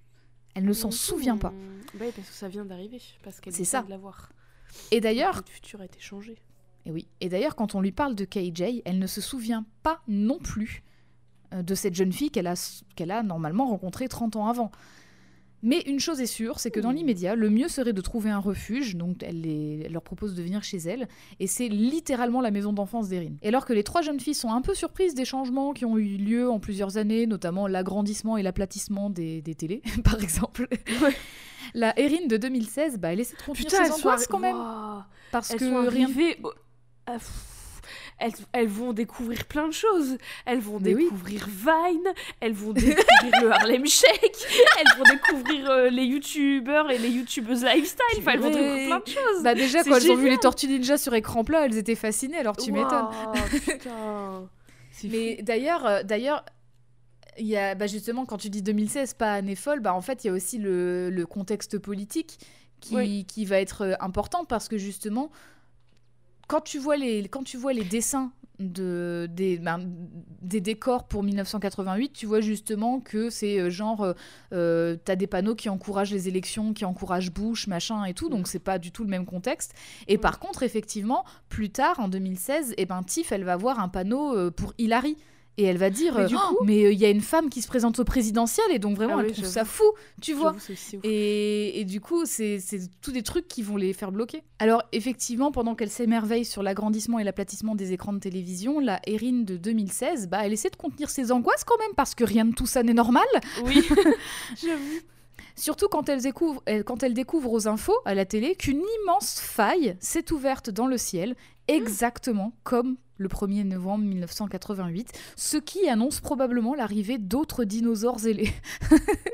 Alors le Bah, calme d'Erin de 2016, Erin 2016 bien sûr, je vais l'appeler comme ça, est mis à rude épreuve, tant et si bien qu'elle aura rapidement de besoin de prendre ses anxiolytiques face à toutes ces nouvelles informations. D'ailleurs, elle dit c'est du Xanax et j'ai une prescription, j'ai une ordonnance. Ah, Donc elle le reconnaît.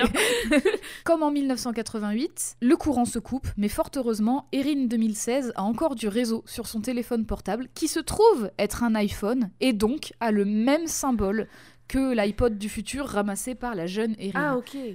Et oui, donc elles reconnaissent la pomme. Elles disent Ah ouais, mais euh, on, on reconnaît ça. Attends, ça veut dire que dans le. Ah, mais quand tu disais iPod du futur, c'était vraiment un- de la marque Apple. Oui, c'est vraiment, en fait, c'est vraiment un, un, C'est-à-dire un qu'il petit y a encore carré des avec une pomme Store. dessus. Dans le futur, futur, futur, il y a encore Bah, des Apple Store. Je sais pas s'il y a des Apple Store, mais en tout cas, le GAFA est toujours bien là, quoi. On peut pas avoir un futur mieux. Non, non, on peut pas avoir un futur sans GAFA apparemment. Écoute, c'est. Brian, Brian qui l'a dit. Donc Erin, l'adulte, elle décide de synchroniser ce dispositif qu'elle-même n'a jamais vu en fait, mais elle se dit j'ai un compte Apple, je vais essayer de le, de le synchroniser Allez. finalement. On Et ça marche. C'est ça. Et ça marche. Ça lui permet d'obtenir une sorte de carte qui n'apparaît que devant ses yeux. Il y a que elle qui la voit en fait. Et cette carte lui indique un point qui se trouve dans un ancien centre commercial. L'Erin adulte veut se rendre toute seule là-bas parce que c'est trop, elle dit c'est trop dangereux pour des enfants en fait. euh, je vais pas venir avec les enfants. Mais la, la plus jeune, donc Erin, celle de 88, la convainc de l'emmener avec elle. Elle dit au pire si des gens ont des soupçons de te voir avec une enfant, bah je dirais que je suis ta fille, tu vois. Enfin c'est pas grave. Quand Tiff, elle dit ouais mais c'est pas juste, euh, nous aussi on veut venir et tout. Bah Erin de 2016, là ça y est, elle stresse trop et donc elle lui crie dessus que rien n'est juste et que bah c'est pas juste pour elle non plus là ce qui se passe. Donc elle va se calmer un peu plus loin quand même parce que ça va pas, ça va pas bien. Et Erin de 88, elle s'excuse auprès de Tiff en disant bah je pense que je pense que j'ai grandi de façon mentalement instable. Voilà, donc je sais pas trop quoi en penser. Ça nous arrive Ensemble- à toutes. Ça nous arrive. ça, nous arrive, ça arrive même au meilleur Erin, écoute. Ouais. Ensemble, elles proposent que euh, donc Tiff et Mac prennent les deux vélos qui se trouvent dans le garage de la maison pour partir à la recherche de leur version plus âgée. Et pendant ce temps, on ne sait toujours pas où est KJ, mais ce qu'on sait en revanche, c'est qu'une troisième Erin, qui apparemment a aussi 12 ans, mais qui parle pas la même langue, elle parle la même langue que les trois adolescents habillés en noir, et ben elle se balade aussi en 2016. Donc il y a quand même trois Erin en même temps quoi. En tout cas, la Erin de 88 et celle de 2016 sont arrivées au centre commercial abandonné et elles ont l'occasion de discuter un petit peu. Erin de 2016 dit que c'est pas si terrible que ça de vivre à son époque, mais que malheureusement elles se sont rencontrées à un mauvais moment de sa vie en insistant sur le fait que bah là euh, elle est grosse, elle est toujours célib à son âge, puis elle est dans un job de merde en plus, donc vraiment c'est pas c'est pas la joie quoi. Et du coup la Erin de 88 bah elle lui elle lui râle un peu dessus, elle dit bah un t'es pas grosse et puis on dirait plutôt quelque chose que papa aurait dit. Deux, sa coupe de cheveux et ses fringues sont cool.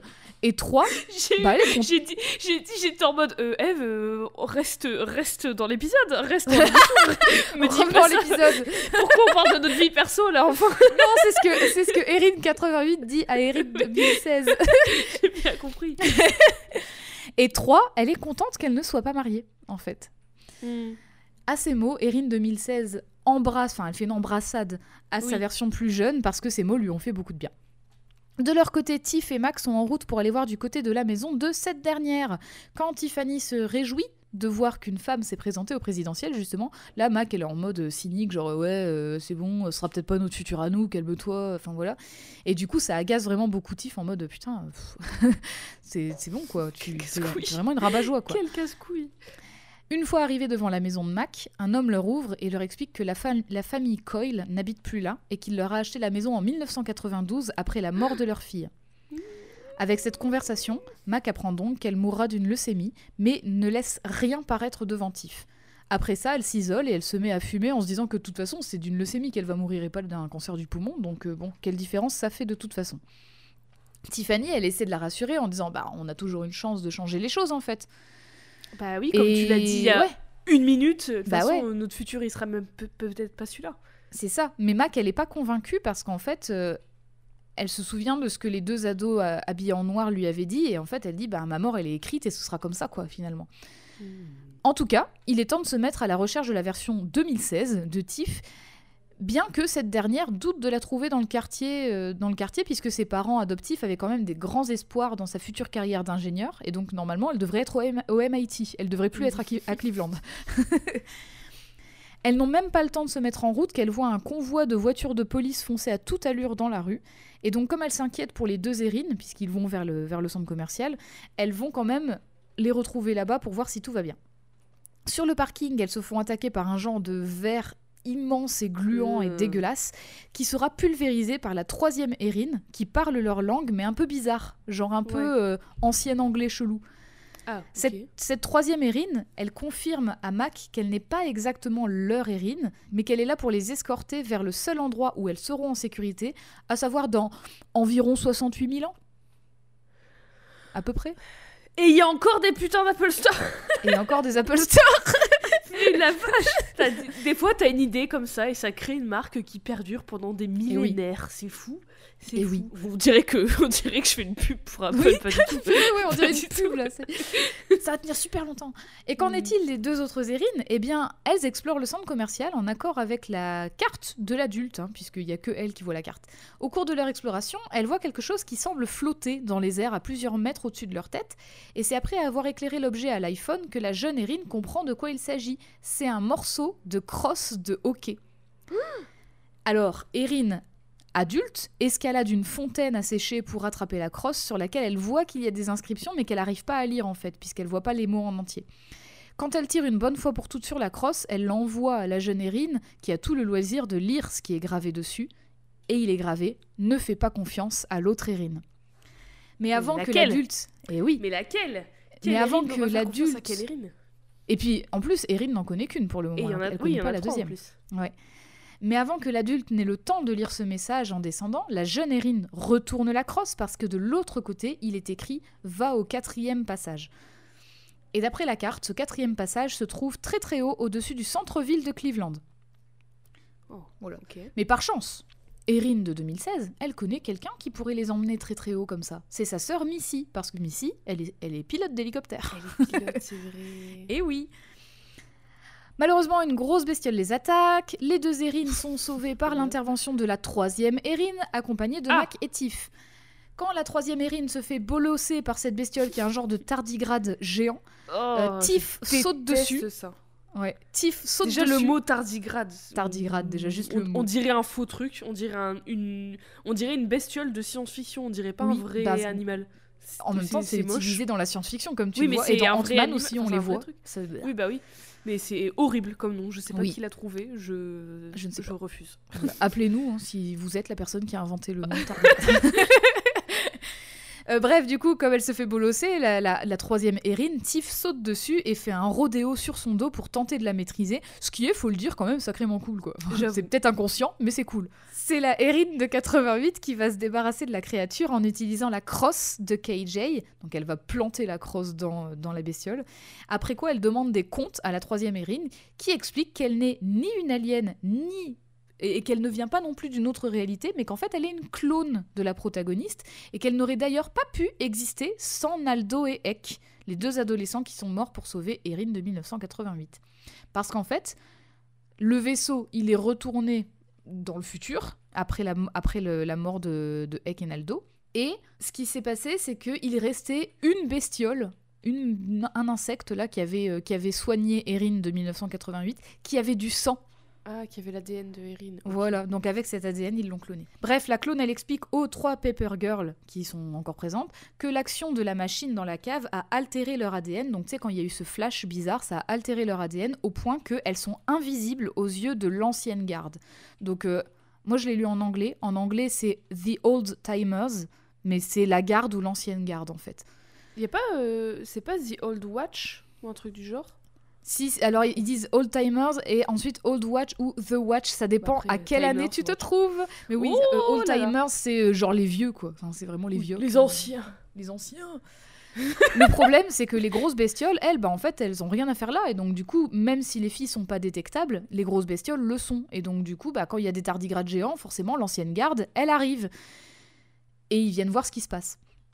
Et la clone d'Erin, elle affirme qu'il ne faut absolument pas faire confiance aux adultes, en insistant bien là-dessus, parce que la Erin de 2016, Encore. c'est une adulte. Hmm. Ce qui fait, du coup, que- douter Erin 98 sur de quelle Erin il s'agit. Uh-huh.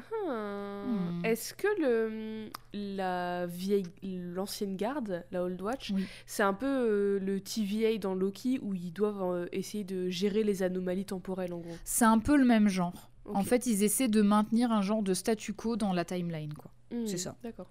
Alors, elle doute d'autant plus que la clone parle d'aller au cinquième passage, et pas au quatrième, comme la carte l'indiquait euh, à l'Erin de 2016. La clone leur affirme pourtant que rien ne leur garantit qu'aller au quatrième passage les aidera, alors qu'elle, elle peut les aider, donc euh, elle essaie de les convaincre.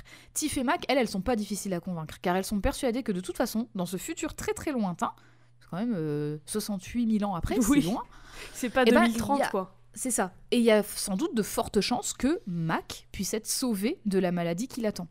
Ouais. Donc euh, elles veulent y aller quoi. Et quand Erin de 2016 leur dit que c'est quand même dangereux de suivre quelqu'un d'étranger comme ce clone, Mac et Tiff disent bah oui mais c'est pas moins dangereux que de te suivre toi, on te connaît pas non plus et en plus même euh, notre Erin elle pense que t'es folle. Donc euh, voilà quoi. Du coup euh, bah, ça, ça oui, pique bah c'est quand vrai. même. hein. Ça- mais vrai. ça pique Ah bah, tu vois.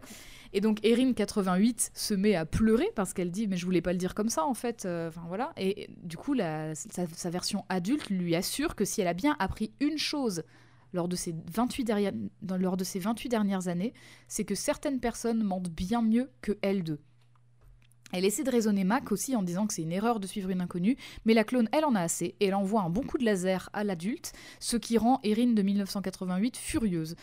Quand la clone annonce qu'elle n'hésitera pas à leur faire du mal si elles résistent, elles se battent et Erin de 1988 arrache le collier de traduction de sa clone avant que Tiff ne pousse cette dernière à travers le portail qui s'est ouvert, donc le fameux cinquième passage. Une fois qu'il se ferme, Lérine de 88 s'excuse auprès de sa version adulte en parlant du message de la crosse. Justement, elle a dit je ne savais pas quoi croire en fait avec ce message. Et c'est quand ce petit groupe entend des bruits, leur, leur, euh, rappelant l'arrivée de l'ancienne garde, que Lérine de 2016 appelle sa sœur Missy à leur secours. Cette dernière reconnaît immédiatement la version jeune de sa petite sœur, et Erin de 2016 lui promet de tout lui expliquer sur la route parce qu'il n'y a pas le temps, il faut voler là, hein, vite, vite, vite. Oui. Quand elle se rapproche du quatrième passage, Erin 2016 donne ce conseil, ce conseil à Erin de 88, c'est de rester amie avec Mac et Tiff, parce que dans son cas, elle n'avait jamais repris contact avec ses filles après le 1er novembre 1988, parce qu'elle se sentait pas assez courageuse pour se rapprocher de filles aussi cool qu'elle. Elle lui dit que ce monde est encore plus terrifiant qu'elle ne le pensait, mais que si elle devait changer une seule chose dans sa vie, ce serait d'arrêter d'avoir peur des autres. Quand Erin 1988, Mac et Tiff sautent de l'hélico directement dans le passage, elle tombe dans une grande prairie où elle retrouve KJ, qui est saine et sauve et qui a, bizarrement, encore sa crosse de hockey sur elle. Hmm. Bizarre.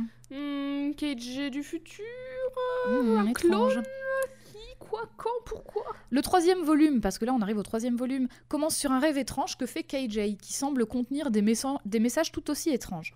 Quand elle se réveille, elle discute avec Erin, qui sait pas dormir non plus, et qui essaie de trouver des réponses dans un des journaux qu'elle était censée livrer.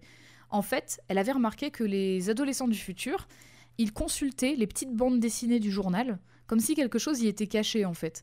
Et elle se dit que peut-être il y a des indices, mais là elle trouve rien.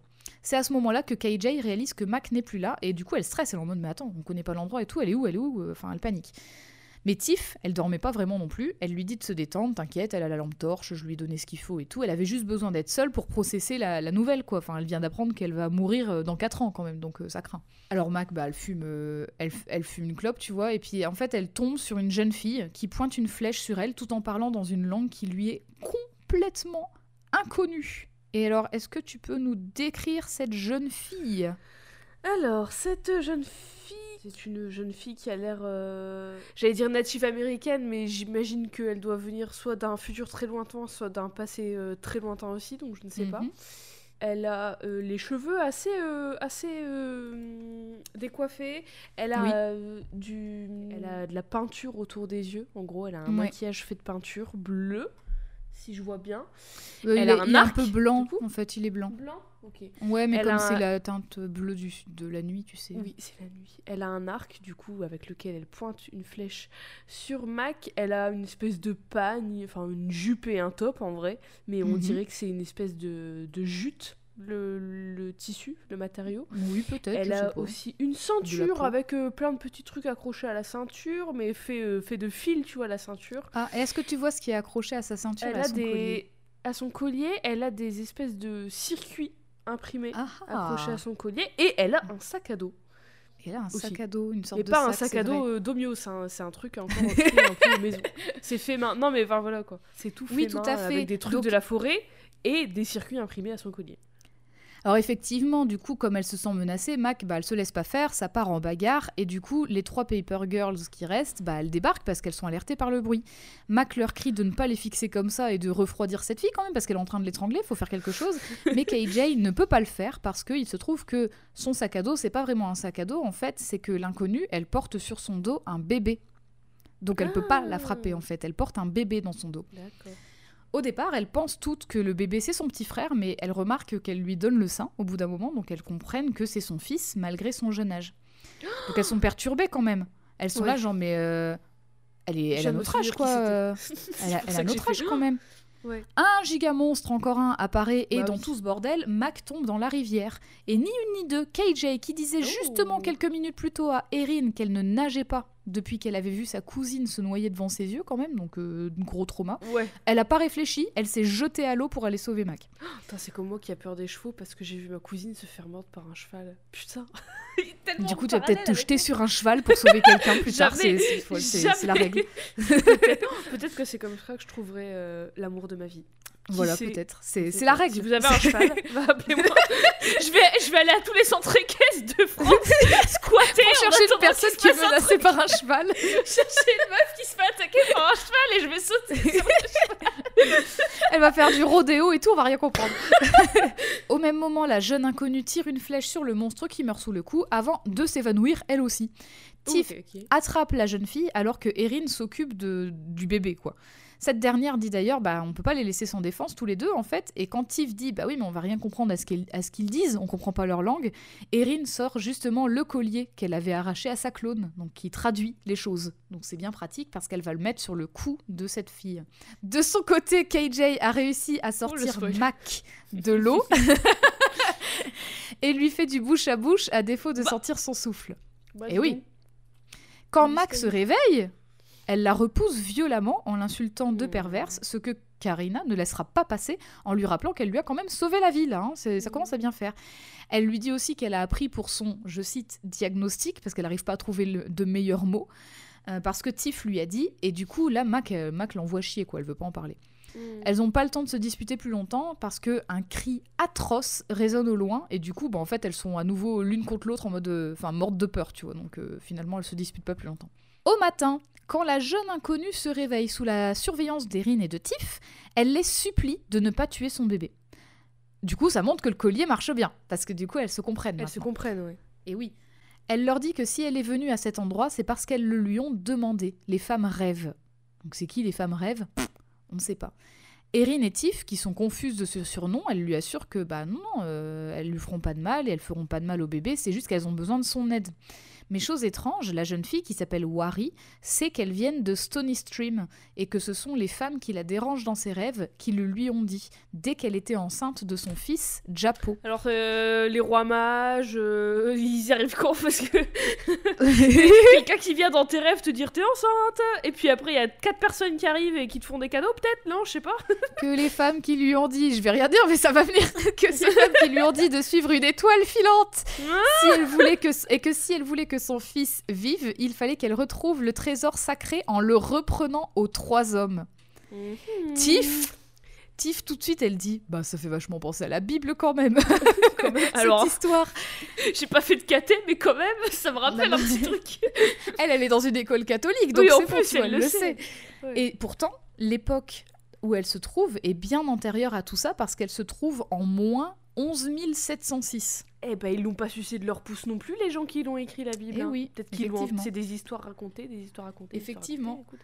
Et alors l'année où l'année où elle se trouve, ça on le sait grâce à une autre scène qui concerne une autre personnage qui s'appelle la docteur Kanta Bronstein, qui a inventé le voyage dans le temps et qui justement l'expérimente au même endroit, au même moment que les Paper Girls qui sont là en fait. Donc en, Comme en- par hasard. Moins 11 706. Une autre différence quand même avec la Bible, c'est pas seulement la temporalité, c'est juste que les trois hommes dont il est question, ben ça n'a rien des rois Ah, mages c'était et Wari leur dit que non, pas du tout. Ah. Elle, c'est trois, euh, trois, euh, c'est les trois hommes qui seraient les pères de Japo. Ah Donc ça vrai. veut, ça veut aussi peut-être dire ce qui s'est passé euh, pour Wari en tout cas. Et du coup, elle dit que ce sont des meurtriers en fait. Donc euh, elle dit faut pas, euh, au contraire, faut pas leur faire confiance. Et justement, eux de leur côté, ils ont capturé Kanta. Quand Wari, Erin et Tiff se mettent en route, c'est pour chercher KJ et Mac. Wari est persuadée qu'elles sont déjà mortes, soit à cause de la rivière, soit à cause des trois hommes. Mais Erin et Tiff, elles, bah, elles ont, elles ont confiance, tu vois, elles, se disent que c'est bon, quoi, tout va bien. Quand un passage similaire à ceux que les protagonistes ont déjà vus et empruntés s'ouvre devant L3, Wari leur dit que ça arrive parfois et que c'est les femmes rêves qui envoient leurs déchets à travers les portails quand elles ont fini de construire quelque chose. Et du coup, parfois c'est des objets précieux et parfois c'est vraiment des déchets. Et ça explique comment Wari a plein de circuits imprimés sur elle Oui. en fait. Ouais. En tout cas, les femmes rêves lui ont dit que si elle était capable de retrouver leur trésor perdu, alors Japo aurait une longue vie. Et l'ouverture de ce portail est si petite qu'il est impossible qu'une personne ne passe. Mais pour Erin, Et- Ah. ah non, même un bébé ne passe pas, mais pour Erin, un objet pourrait passer. Alors elle prend son canif, elle prend la crosse que KJ, de Ah. KJ que Tiffany Putain, tenait jusque-là, et elle se met au travail parce qu'en fait, ne fais pas confiance à l'autre Erin, c'est Erin qui l'a écrit. Donc elle a écrit ne fais pas confiance à l'autre Erin sur la crosse, elle l'a mis dans la faille pour que la L de juste avant dans le centre commercial Oh, puisse le récupérer. D'accord, c'est pour ça qu'il y avait que un bout de la crosse et pas et qu'elle volait. C'est ça, parce qu'elle l'a coincé en fait dans la faille. Ah, malinx. De leur côté, KJ et Mac ont une conversation euh, très sérieuse sur les règles parce que KJ vient de les avoir. Et il se trouve que les connaissances de Mac sont assez limitées à ce sujet. D'une part parce que son père et son frère n'en parlent pas trop, ou alors de manière hyper détournée. Euh, et d'autre part parce que... Tu as tes ragnagnas, C'est ça. tes trucs de filles. Ils n'utilisent pas les bons mots, euh, voilà, c'est ça. Euh, et d'autre part Anglais ont aussi- débarqué, mais niquez-vous avec vos trucs de. Niquez-vous. Et d'autre part parce que dans son école, bah, elle a pas eu de cours, à ce- enfin, elle a pas eu Ouais. de moment dans les cours à ce sujet, et que son- juste son ou sa prof de PS lui disait que, enfin, disait aux filles que parler de leur corps c'était pas très élégant pour une fille. Donc Bah, en fait, elle a sûr. pas trop d'infos à ce sujet-là, quoi. Alors que KJ, elle est pour le coup, bah, elle est là genre, bah, j'ai juste mes règles, quoi, c'est tout, euh, voilà, Oui. tant pis. J'aime bien dans la série, euh, cette scène arrive beaucoup plus tôt et c'est un moment, je sais plus c'est laquelle. Je crois que c'est Erin qui a ses règles, il me semble. Peut-être que dis une Mhm. bêtise, ça fait longtemps que je pas vu la série. Mais c'est une scène où elles sont là toutes les quatre et elles en discutent et tout. Et c'est une scène trop mignonne où justement euh, il y a un petit lien qui se crée entre elles. C'est Ouais. trop chou cette scène. Bref, sur leur chemin, elles trouvent un vaisseau très très similaire à la capsule qu'elles ont empruntée plus tôt, mais en fait, c'est pas le même parce que c'est le vaisseau de Kanta. KJ monte dedans et elle va trouver des bottes du futur. Et ça tombe bien parce qu'elle a pu ses chaussures depuis qu'elle a sauté pour sauver Mac. Elle avait enlevé ses chaussures avant de sauter dans l'eau. Euh, donc elle va les mettre. Du haut du vaisseau, elle aperçoit au loin des petites lumières qui ressemblent à des genres de fées, et donc elle décide d'aller voir. Une fois toutes les deux arrivées à l'endroit des lumières, les deux filles découvrent une sorte de monstre un peu similaire à Lady Trix, donc le truc euh, tout, euh, tout vert qui Ouais. ressemblait à un gros virus. Sauf que cette fois, c'est une sorte de pyramide inversée avec des sortes Oh. de griffes qui sortent plutôt que des yeux. Et en fait, KJ, elle est tellement émerveillée par ce qu'elle voit qu'elle touche la créature et qu'elle voit défiler devant elle tout un tas d'images. Mais cette fois, c'est pas comme Tiff qui voyait attends, sa attends, vie attends, passer. attends, attends, attends. Quoi? Question. Oula. Le gros truc euh, Editrix, il avait des yeux partout, on est bien d'accord. Il avait des tentacules avec au bout des yeux. Et là, c'est une pyramide inversée? Ma question, c'est est-ce que ces monstres ne seront pas, ne seraient pas euh, des anges euh, bibliquement accurate Parce Peut-être. que les anges dans la Bible, ils ont tous des yeux partout, ils ont des formes Oui. cheloues. Et en fait, la, le- la pyramide inversée, ça m'a fait penser à un des anges dans Évangélion qui est un espèce de. e- Pas hexagone, mais une forme géométrique et tout. Et en fait, ça fait. Enfin, moi, ça me fait penser aux anges dans la Bible qui Ouais. sont des trucs euh, Euh, absolument horribles que tu peux même pas décrire, quoi. C'est pas impossible parce que alors c'est beaucoup plus tard, mais beaucoup plus tard tu apprends que ça, enfin un peu plus tard tu viens, tu apprends que ça vient de la quatrième dimension. Donc Ah, tu d'accord, apprends que ça n'a rien à foutre là déjà. Oui, Et oui. beaucoup plus tôt, beaucoup plus Beaucoup tard plus tu apprends, enfin beaucoup plus tard en tout cas, euh, un personnage va te dire, alors euh, on le prend ou on le prend pas, hein, mais un personnage en fait va qualifier les éditrix de féminin et les autres de masculin. Donc les, pyramides inversées euh, plutôt genre masculin et Avec voilà. des griffes. Alors que pff, avec des griffes. Enfin, c'est des tentacules avec genre trois griffes au bout. J'aime bien les tentacules. hein. Ouais, enfin des tent- ça a pas vraiment des tentacules, c'est Oui, des, trucs comme ça, quoi, qui bougent. voilà, c'est juste des, des serpents quoi. Enfin voilà, c'est des rubans de GRS, on va dire. Il y a pas les ventouses. Voilà, si c'est ça ce que, Heureusement. que tu voulais savoir. Heureusement. Ça Euh, mais donc du coup, quand KJ touche cette créature, elle voit défiler devant elle tout un tas d'images, mais en fait, c'est pas comme Tiff qui voyait sa vie passer défiler devant ses yeux. Ce que KJ voit, c'est des événements qui ne se sont pas encore passés. Comme par exemple, elle voit Kanta, qu'elle n'a jamais rencontré, le visage en sang. Elle voit Erin prise en otage par, euh, un, par l'homme très très âgé du début. Ou alors, elle voit aussi elle et Mac en train de s'embrasser. Bibi Skyou Dans la série, je sais pas s'il y a cette scène-là dans le, le comics parce que j'ai pas terminé, comme je l'ai dit tout à l'heure. Mais dans Bah, la ça, dans le- série, Ouais. il y a- non mais attends, dans la série, il y a une scène où euh, KJ va voir sa elle du futur, donc sa elle plus vieille, quand elle est ado, et elle se voit elle, enfin elle voit sa elle du futur avec sa meuf, et c'est comme ça qu'elle a un peu la pas la réalisation, mais un peu la confirmation Ouais. qu'elle aime les meufs et ça, elle, ça la surprend de ouf. Et j'ai trop aimé cette scène, enfin j'ai trop aimé ce moment dans la série. Et je sais pas s'il y a la même chose dans le comics. Non, dans le comic, ça n'arrive Ok. pas. Elle ne voit pas sa future elle. C'est la seule qui ne voit pas sa future elle. Bah, Mac aussi, du coup, mais c'est Oui, euh, parmi les trois autres, c'est la seule qui ne voit pas sa future Ah, elle. d'accord. KJ reprend ses esprits grâce à Mac, qui la secoue un petit peu, mais quand cette dernière lui demande qu'est-ce que ça peut bien être, KJ lui dit Je ne sais pas, mais quoi qu'il arrive, ne la touche pas. Parce qu'en fait, elle a trop peur que Mac voit ce Ouais. que elle, elle a vu. Bah ouais. Quelques temps plus tard, elle retrouve enfin Erin, Tiff et Wari. Elle débriefe tout ce qui s'est passé de leur côté et KJ annonce à Tiff bah, qu'elle a, trouvé une créature similaire à celle qui l'avait attaquée, juste qu'elle n'a pas vu le passé mais qu'elle a vu le futur et qu'à ses yeux c'est bien pire. Elle se dit même que peut-être c'est pas vraiment son futur qu'elle a vu, tu vois, elle est un peu dans le déni. Sauf que peut-être qu'un de ces événements se passera plutôt que prévu parce qu'elles entendent au loin une femme crier et cette femme c'est Kanta qui appelle à l'aide parce qu'elle est, elle est toujours captive des trois hommes. Wari voilà l'occasion de d'essayer de chercher le trésor euh, qui est gardé par ces trois hommes pendant qu'ils sont occupés, mais les, les, les quatre, euh, les quatre amis, ben, elles, elles peuvent pas se résoudre à laisser quelqu'un en détresse en fait.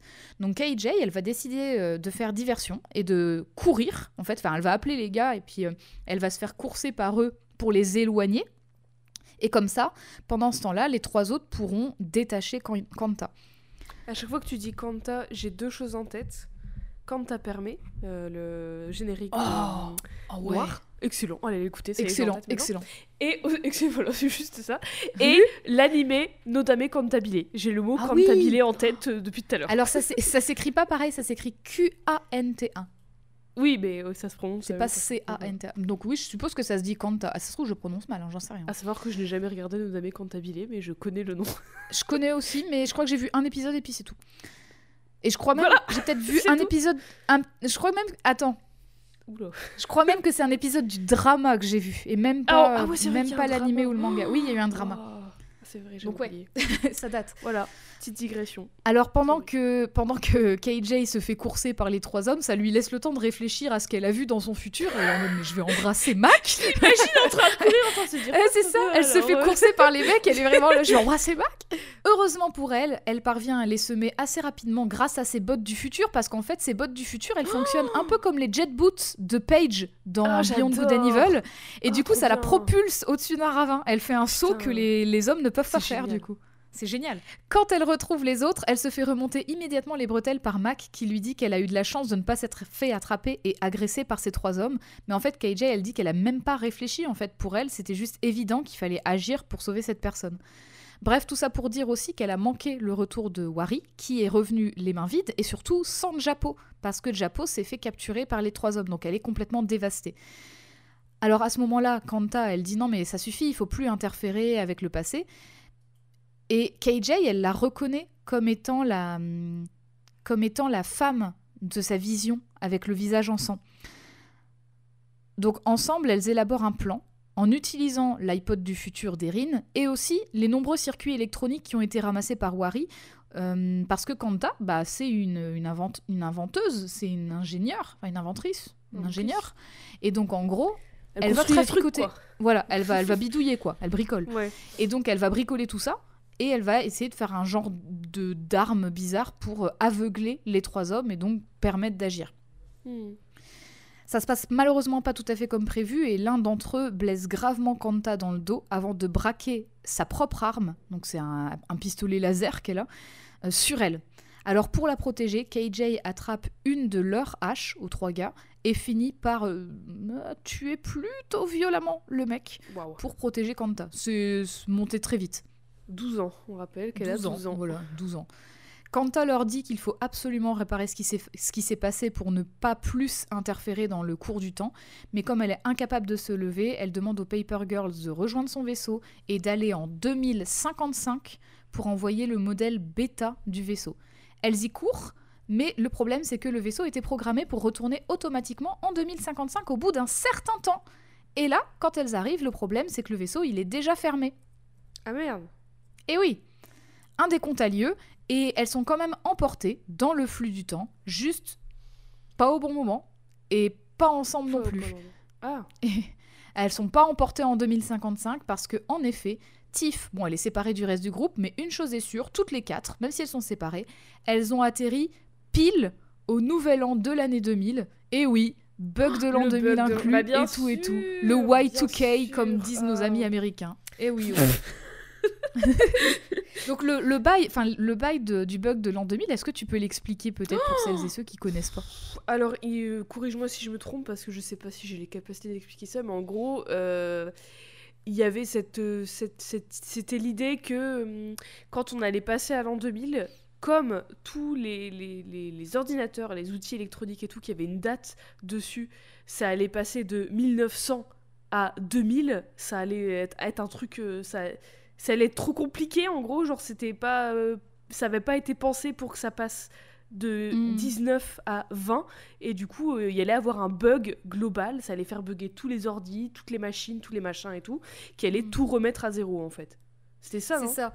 En fait, euh, en gros, ils n'ont pas prévu de, ils ont, ils ont pas prévu dans, euh, dans les ordinateurs de faire 1999-2000. En gros, ça aurait fait 1999-1900. Et le truc, c'est qu'il y a des, il y a des ingénieurs qui ont alerté quelques, quand même quelques années, pas mal d'années en avance, en disant attention, il faut qu'on prévoie ce coup et tout, parce que ça peut être quand même euh, assez dangereux, parce que à la rigueur, l'ordinateur d'une personne chez elle, un ordinateur domestique, on s'en fout. les euh, tout, euh, Bah, les banques, les compagnies aériennes, tout ça, en fait, ça Oh, peut être, euh, ça peut être la, merde, la merde totale, en fait, mais, à tel point qu'après il y a eu des conspirations, des complots, des théories du Ah complot oui, oui, en mode il y a eu des théories. c'est la fin du monde!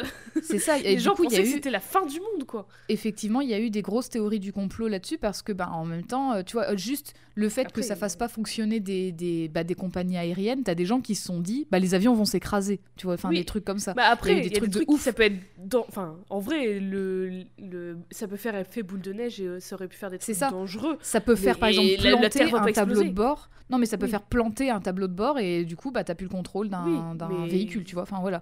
Ouais. Et donc, du coup, effectivement, il y a eu tout des bails comme ça avec des ingénieurs qui ont alerté très en avance pour dire il Évidemment, faut bah qu'on il faut qu'on fasse le truc, mais ils n'ont pas été écoutés et ça a été pris en charge assez tard, en fait. Mais ça a été pris en charge. Je crois que. Alors. euh, j'ai lu ça, mais j'ai lu ça il y a quelques jours quand je préparais l'épisode. Je, je me le suis pas noté, mais je crois que vraiment ça a commencé à être pris en charge assez sérieusement en 95. Donc tu vois, Est-ce que 5 tu ans t'en avant le est-ce que truc. tu t'en souviens toi? Moi, je m'en souviens pas du tout. Il s'est rien passé. à- Non mais quand on est passé à l'an 2000, tu te souviens de ce que t'as fait ce, ce, ce- ce que ce ce que ce- Hein? je sais Attends, je ta moi-même. Je repasse à zéro. Elle va passer à Je reviens. 1900, attention. ce que ça t'a fait. Est-ce que ça t'a fait un truc spécial en mode waouh, on passe de 1900 à 2000 Parce que moi, je me souviens pas, j'étais bébé. Je crois que oui. Mais pour le coup, je me Parce que souviens t'étais juste en mode ah ok. Non, j'étais pas en mode ah ok. Je pense que c'était assez fou en vrai, mais par contre, euh, tu vois, j'étais pas dans la panique de euh, Oui, euh, ça va être un truc pas fou ça, et tout, tu vois. Et alors du coup, je disais, ils ont commencé à prendre ça en charge aux États-Unis à partir de environ 95, et je crois qu'en France, ils ont commencé à prendre ça en charge vraiment tard, genre en 98, ils ont Le 30 commencé à, voir ça. 99. Mais donc du coup, euh, Ah en fait, il y a- il s'est rien passé, il n'y a pas eu de problème Non, parce que il y a eu des, des- des professionnels qui ont alerté sur le truc, mais par contre, ils n'ont pas été pris au sérieux pendant très longtemps avant qu'ils se mettent à agir parce que effectivement, bah voilà, y a- ils ont poussé. Mais du coup, le, du coup, ça s'appelle le Y2K, donc euh, Mhm. year. euh, year 2K c'est 2000 donc l'an ça, 2000 ouais. euh, et c'était vraiment enfin ça a été appelé comme ça comme euh, le en fait c'est ce que c'est ce que C'est en- l'événement. En fait, c'est pas juste l'événement du passage à l'an 2000, parce que ça désigne Y2K, ça désigne vraiment le bug de l'an 2000. comme Oui, l'événement du bug euh, de l'an voilà. 2000, c'est ça, ça. le- cette, cette panique qui est autour de ça. C'est ça. Et c'est pour ça que, enfin, Y2K, ça veut dire 2000 en gros, et euh, enfin l'année. Oui, 2000. et que le- le- l'idée de, la mode Y2K, ça c'est vient ça, de ça c'est ce aussi. que j'allais Voilà. dire. C'est pour ça Mhm. que la mode des années 2000, ça s'appelle Y2K parce que voilà. Oui. Et alors du coup, pendant que Tiff est interpellé par un flic un petit peu zélé qui se méfie de tout, tout adolescent et adolescente qui pourrait traîner pendant ce fameux Y2K, une guerre entre des mechas a lieu en arrière-plan. Euh, des maxi mechas, un truc de ouf. Gundam qui est arrivé. Mais je te jure, alors vraiment, c'est Gundam contre les, contre les, les machines d'Evangélion. C'est vraiment euh, un les truc de ouf. Eva et les Gundam, voilà. C'est ça, les Eva contre les Gundam. J'espère Euh, que c'est moins Mecha- violent que ces deux trucs mélangés parce que Bah, écoute, ils sont, ils sont quand même assez, assez gigantesques et en tout cas, Mecha que personne d'autre à part elle ne voit. Elle est la seule à les voir. Plus tard, dans la voiture de police, elle fait un rêve de la première fois qu'elle a joué à la NES parce qu'en fait, c'est un cadeau que lui ont fait ses parents adoptifs après un rendez-vous euh, psy en famille en fait. Et en gros, ses parents, ils- enfin ses parents adoptifs ont vraiment vraiment l'air de tenir à elle. Et en gros, bah elle, elle est perturbée par tout ça, donc ils font des séances de, de psy en famille. Et euh, on comprend en fait qu'elle s'est peut-être réfugiée justement dans les jeux vidéo pour ne pas avoir à penser à tout ça. Parce que quand elle pose des questions sur ses parents biologiques, et ben en fait, euh, tout ce qu'elle sait, c'est que sa mère biologique, elle l'a mise à l'adoption. Donc sans doute parce qu'elle pouvait pas l'assumer, enfin on sait pas trop, on sait pas plus, et qu'elle sait même pas où se trouve son père biologique en fait. Donc euh, voilà, c'est c'est sans doute pour ça qu'elle s'est réfugiée dans les jeux vidéo toute son enfance. Quant aux trois autres, elles se trouvent dans le centre commercial de Stony Stream, qui cette fois est encore en activité. Sauf que comme c'est la nuit, eh ben, les seules personnes qu'elles croisent, c'est des looters qui profitent du prétendu bug de l'an 2000 pour voler un écran plat. Et oui. Ah, j'avoue. Il y a dû y avoir plein de vols pendant Ah mais c'est sûr enfin, qu'il y a eu des trucs comme 2000. ça. Ça C'est sûr. fou le nouvel an de l'an 2000 quand même. Ça devait être de incroyable. ouf. Alors que les filles se questionnent quand même sur ce qui se passe, euh, du coup, elles, effectivement, elles se disent putain, mais en 2000, euh, enfin, parce que les looters, ils lui disent c'est la fin du monde. Et elles, elles savent que c'est pas vrai, puisqu'elles bah ont oui. vu 2016. Mais elles Bah sont là, genre, mais c'est vraiment la fin du monde? Mais quoi? Mais non, on était en 2016. Donc. euh, Mais du coup, KJ, elle s'inquiète elle s'inquiète vraiment beaucoup pour Tiff, à défaut de savoir ni où, ni quand elle se trouve. Quant à Erin, elle pense avoir une nouvelle piste, mais pour cela, elle aura besoin d'un annuaire téléphonique. Et heureusement, en 2000, ça existe encore, les cabines téléphoniques. Parce qu'elle va contacter l'auteur des bandes dessinées publiées dans le préserveur. Il s'agit en fait d'une autrice du nom de Charlotte Spachewski, qui est en fait la fille de Chuck Spachewski et qui a pris sa suite dans la BD. Donc en fait, en 88, c'était Chuck qui faisait les BD, mais plus tard, c'est euh, c'est Charlotte. Et Erin, elle est sûre que cette Charlotte, elle a des infos pour elle parce que Kanta avait mentionné son nom. Donc euh, elle, elle sait que Spachewski, c'est important comme nom de famille. Quand Charlotte ouvre la porte, il semble qu'elle les attendait et elle dit La dernière fois que je vous ai vu, c'est en 1992 et vos costumes sont de mieux en mieux. Alors confuse, Mac, elle demande des comptes à cette vieille femme et elle dit Mais euh, c'est quoi ce délire quoi Je comprends rien. Et Charlotte le sait, ce sont des voyageuses temporelles et elle est leur plus grande fan. Le truc, c'est que. En fait, Charlotte les confond avec d'autres personnes. Et elle le comprend dès que KJ lui annonce qu'en fait, elles sont nées en 1976 et qu'elles sont loin de venir du futur. Franchement, euh, voilà quoi. Après, Mais on discute- c'est quand même des voyages temporels, même si elles viennent du futur. Oui, mais là, euh, part de vérité. Cha- Charlotte leur disait, euh, leur disait qu'elle venait du futur, je crois. Attends, Oui. Je l'ai pas dit? Ah non, Si, j'ai si, dit ce sont des voyageuses temporelles. Mais en fait, non, elle a dit vous, vous venez du futur et je suis votre plus grande fan. C'est ça qu'elle a dit, pardon. Ah. Mais en discutant un petit peu, ben, les livreuses de journaux, elles apprennent qu'une grande guerre des âges a lieu et que Charlotte a énormément d'informations et de notes à ce sujet. Elle connaît même le nom de cette ancienne garde, de la garde justement, euh, expliquant que ce sont les ennemis qui empêchent tout voyage temporel parce qu'elle pense que c'est immoral. L'ancienne garde fait partie de la première génération de personnes qui, a été, qui est née après l'invention du voyage dans le temps. Donc la première génération née après l'invention de Kanta, de fait, hein, puisque c'est Kanta qui a inventé le voyage dans le temps. Et pour éviter toute interférence avec le passé, elle empêche même les voyages temporels pacifiques ou sans aucun but d'impact, genre juste un petit voyage pour euh, voyager quoi, tu vois. Oui. Pas un Pour truc pour, euh, pour euh, tuer quelqu'un ou tu vois, enfin voilà, un, un truc un peu inoffensif. Pour visiter, quoi. C'est ça. Quand Mac demande à juste titre comment elle est au courant de tout ça, en fait, Charlotte, elle explique qu'elle a eu la chance de rencontrer un des héros du conflit, Jude, qui vient de l'an 70 000. Et il se trouve que Jude, c'était le petit ami de Eck et l'ami de Naldo. Donc c'était le troisième Oh non, adolescent en noir. Celui qui est mort euh, au. C'est ça, c'est lui. Oh. Jude avait aussi appris à Charlotte. C'est le seul qui a un chaque nom normal des trois, hein, par contre. Oui, c'est ça. Jude avait aussi appris à Charlotte qu'après chaque conflit, à chaque fois qu'il y avait des bastons et des trucs comme ça, enfin que les gens voyaient et qu'ils n'avaient pas à voir, l'ancienne garde effaçait la mémoire des habitants et des habitantes de l'année en, en- en question. Comme Aussi- dans Men in Black. Exactement, ils ont été flashouillés. Aussi, il lui a appris à s'en protéger. Il lui a même fourni, avec le temps, parce qu'il est revenu la voir plusieurs fois, un ordinateur capable de trouver les différents passages, les différentes failles qui s'ouvraient, passages dont elle a fini par cacher les coordonnées dans ses bandes dessinées. Ah, c'est pour ça que. Ah. C'est ça. Et donc malin Erin, juste, en fait, juste avant qu'elle le dise, Erin, elle dit Ah, mais c'est dans les bandes dessinées Et donc ça y est, elle fait le lien à pourquoi il lisait les journaux. Putain, c'est malin. Et oui, c'est très malin. De son côté, Mac est tellement sceptique qu'elle dit en douce à KJ qu'elle fait pas confiance à cette vieille lesbienne qui regarde Erin bizarrement. KJ lui répond KJ, elle en a marre. KJ, euh, c'est bon, ça suffit. KJ, elle lui répond Mac, euh, il Euh, va falloir arrêter avec te, Non, tu ton sais ce qu'elle lui dit intériorisée. C'est ça. Tu sais ce qu'elle lui dit? Elle lui dit Bah, quand je serai grande, je serai lesbienne et peut-être que je le suis déjà en fait. Quoi, je sais. Tu quoi plus tard comme travail Je serais lesbienne.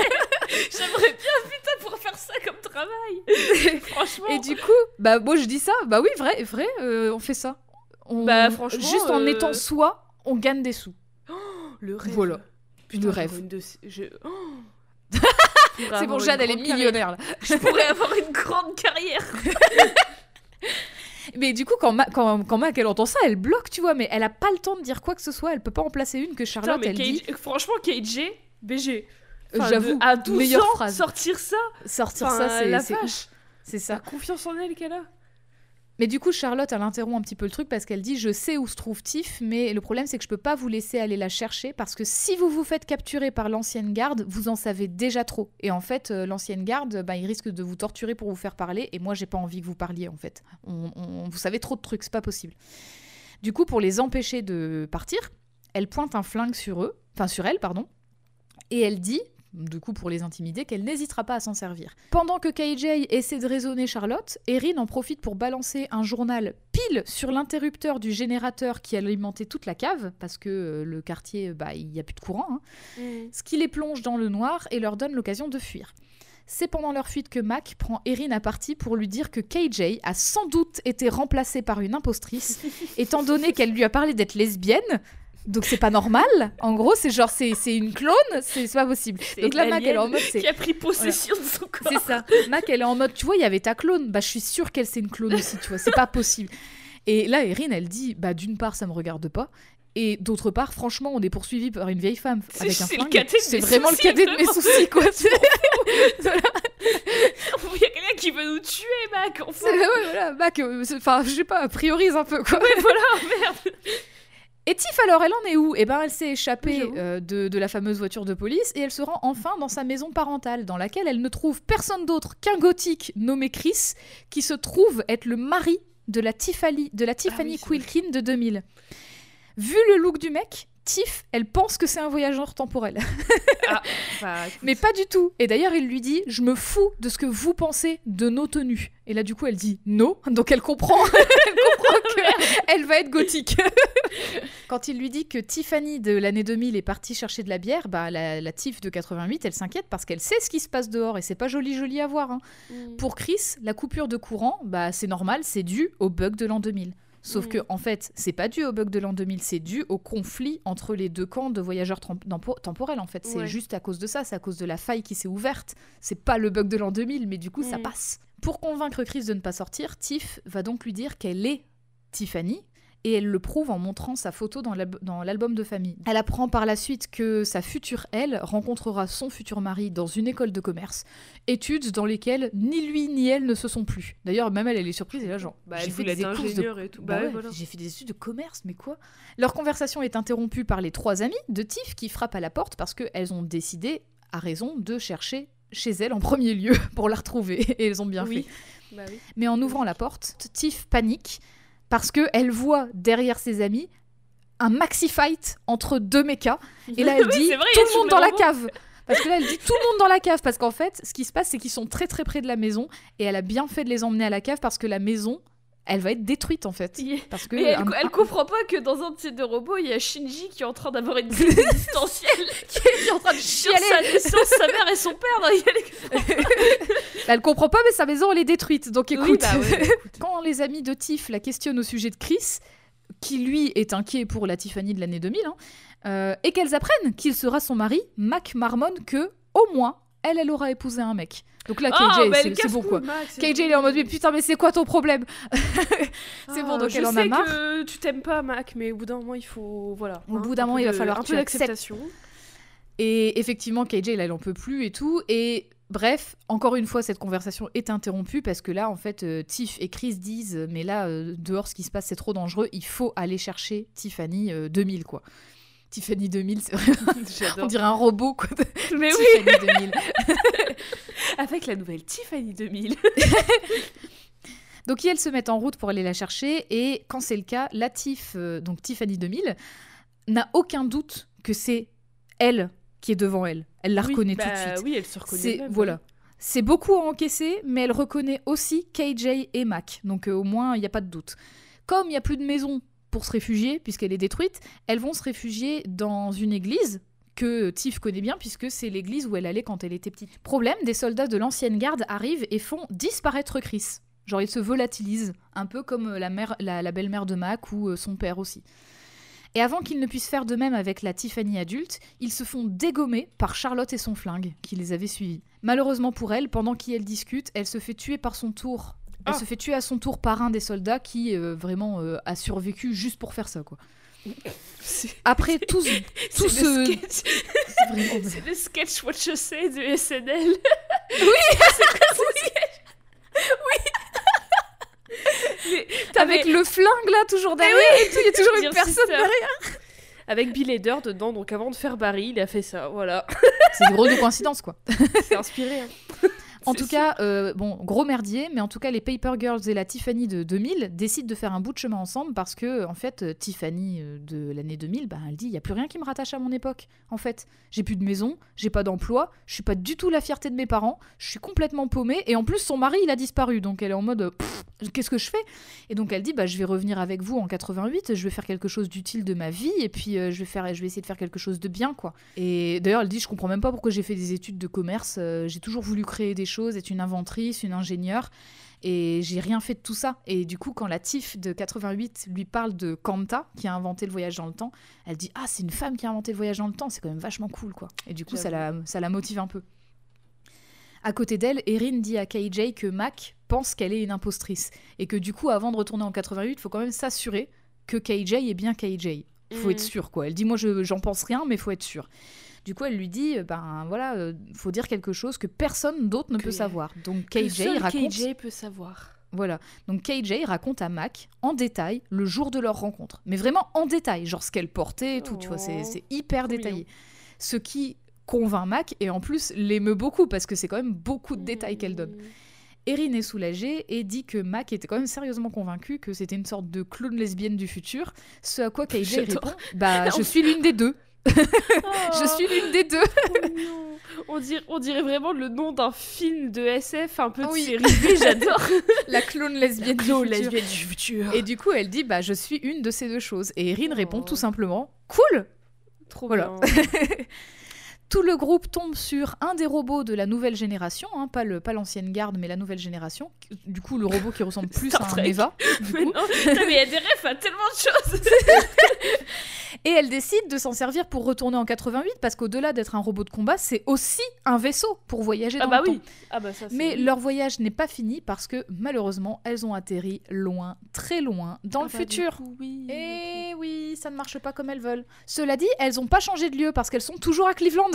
Ah, Alors, alors, il y a tout le concept que la Terre elle tourne en même temps que le temps il Ouais. passe et du coup t'a- t'arrives à d'autres endroits, mais elles, elles arrivent toujours à Cleveland. Bah, c'est parce qu'en fait, le vaisseau, il a décollé euh, sans qu'elle puisse le paramétrer, et donc il, il était paramétré pour revenir de là où il venait exactement. Et il se trouve que c'est à Cleveland. Et elles le reconnaissent parce que certains bâtiments sont encore là. Et donc, du coup, si certains bâtiments sont encore présents, d'après Mac, faut aller dans la bibliothèque qu'elle a vue en rêve. Elle se dit, on va trouver des réponses à la bibliothèque. Quand elles y arrivent, bon bah c'est une bibliothèque plutôt, euh, c'est plutôt un squat au début, mais il y a quand même des salles qui sont euh, exploitables en tant que bibliothèque et elles arrivent dans une salle un peu étrange avec une sorte, une sorte d'arbre ordinateur du futur qui est littéralement l'arbre de la connaissance dans la Bible. Genre il y a des pommes et tout. Il y a des pommes qui sont suspendues de l'arbre. C'est tu vois, c'est littéralement l'arbre de la connaissance. Eve, elle sait ce que c'est de manger une pomme. Non mais c'est aussi ce que Erin dit de toute façon. Elle dit c'est l'arbre de la connaissance. Mm. Malgré le fait qu'elle déconseille à Mac de toucher cet arbre, elle touche une des pommes suspendues et demande en quelle année elle se, elle se trouve.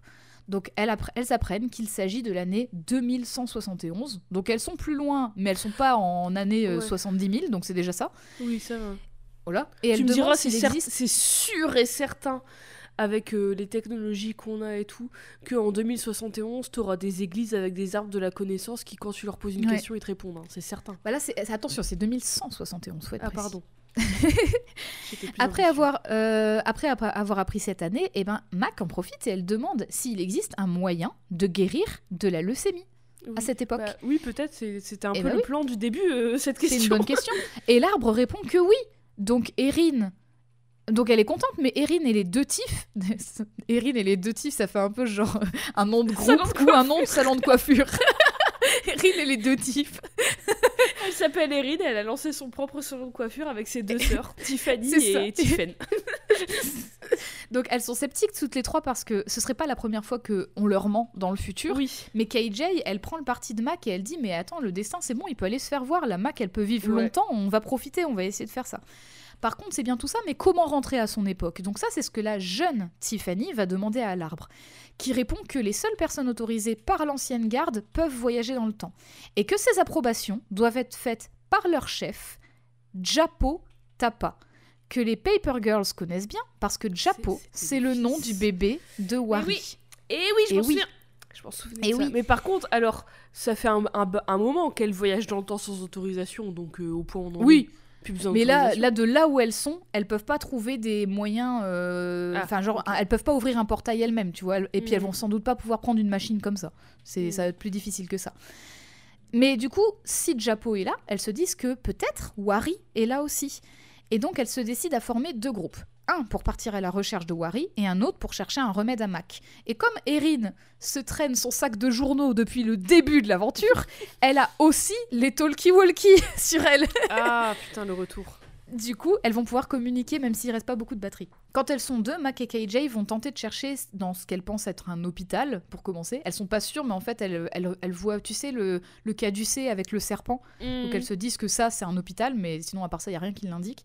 Mais avant ça, KJ a quelque chose à dire à Mac, et ça concerne la vision qu'elle a eue quand elle a touché la créature qui venait d'une autre dimension. Quand elle s'apprête à lui annoncer que dans cette vision, elle s'embrassait, elle est interrompue avant de le dire, par une alerte, euh, par une alerte qui est lancée sur leur talkie. Mais c'est une alerte étrange parce qu'en fait, c'est la voix de Mac qu'elles entendent. Et cette voix de Mac, elle dit à l'aide, elle est morte. Donc c'est très bizarre ce qu'elles entendent. Mais Hmm. elles n'ont pas d'autre contact que celui de leurs amis en fait. Très Donc bizarre. Qui Oui, c'est bizarre. Quoi Alors du coup, bon, elles essaient de reprendre contact, mais elles n'arrivent pas, et finalement, bah, elles prennent contact juste avec leurs amis, et elles disent qu'elles vont rentrer dans un hôpital. Mais avant ça, avant d'entrer, KJ va finalement avouer à Mac que dans Mais sa vision, un... Ah, c'est pas un moment dans le passé où elle a fait avec le t- où elle a dit avec le talkie-walkie quand elles en avaient que un sur les deux? On verra bien. Hmm. Avant ça, KJ va avouer à Mac que la vision qu'elle a eue d'elle, c'était en fait euh, une vision plutôt romantique. Et ça, du coup, Mac, ça l'énerve. Et là, vraiment, elle la repousse violemment. Et puis, elle a des Oh. propos vraiment horribles. Enfin, voilà.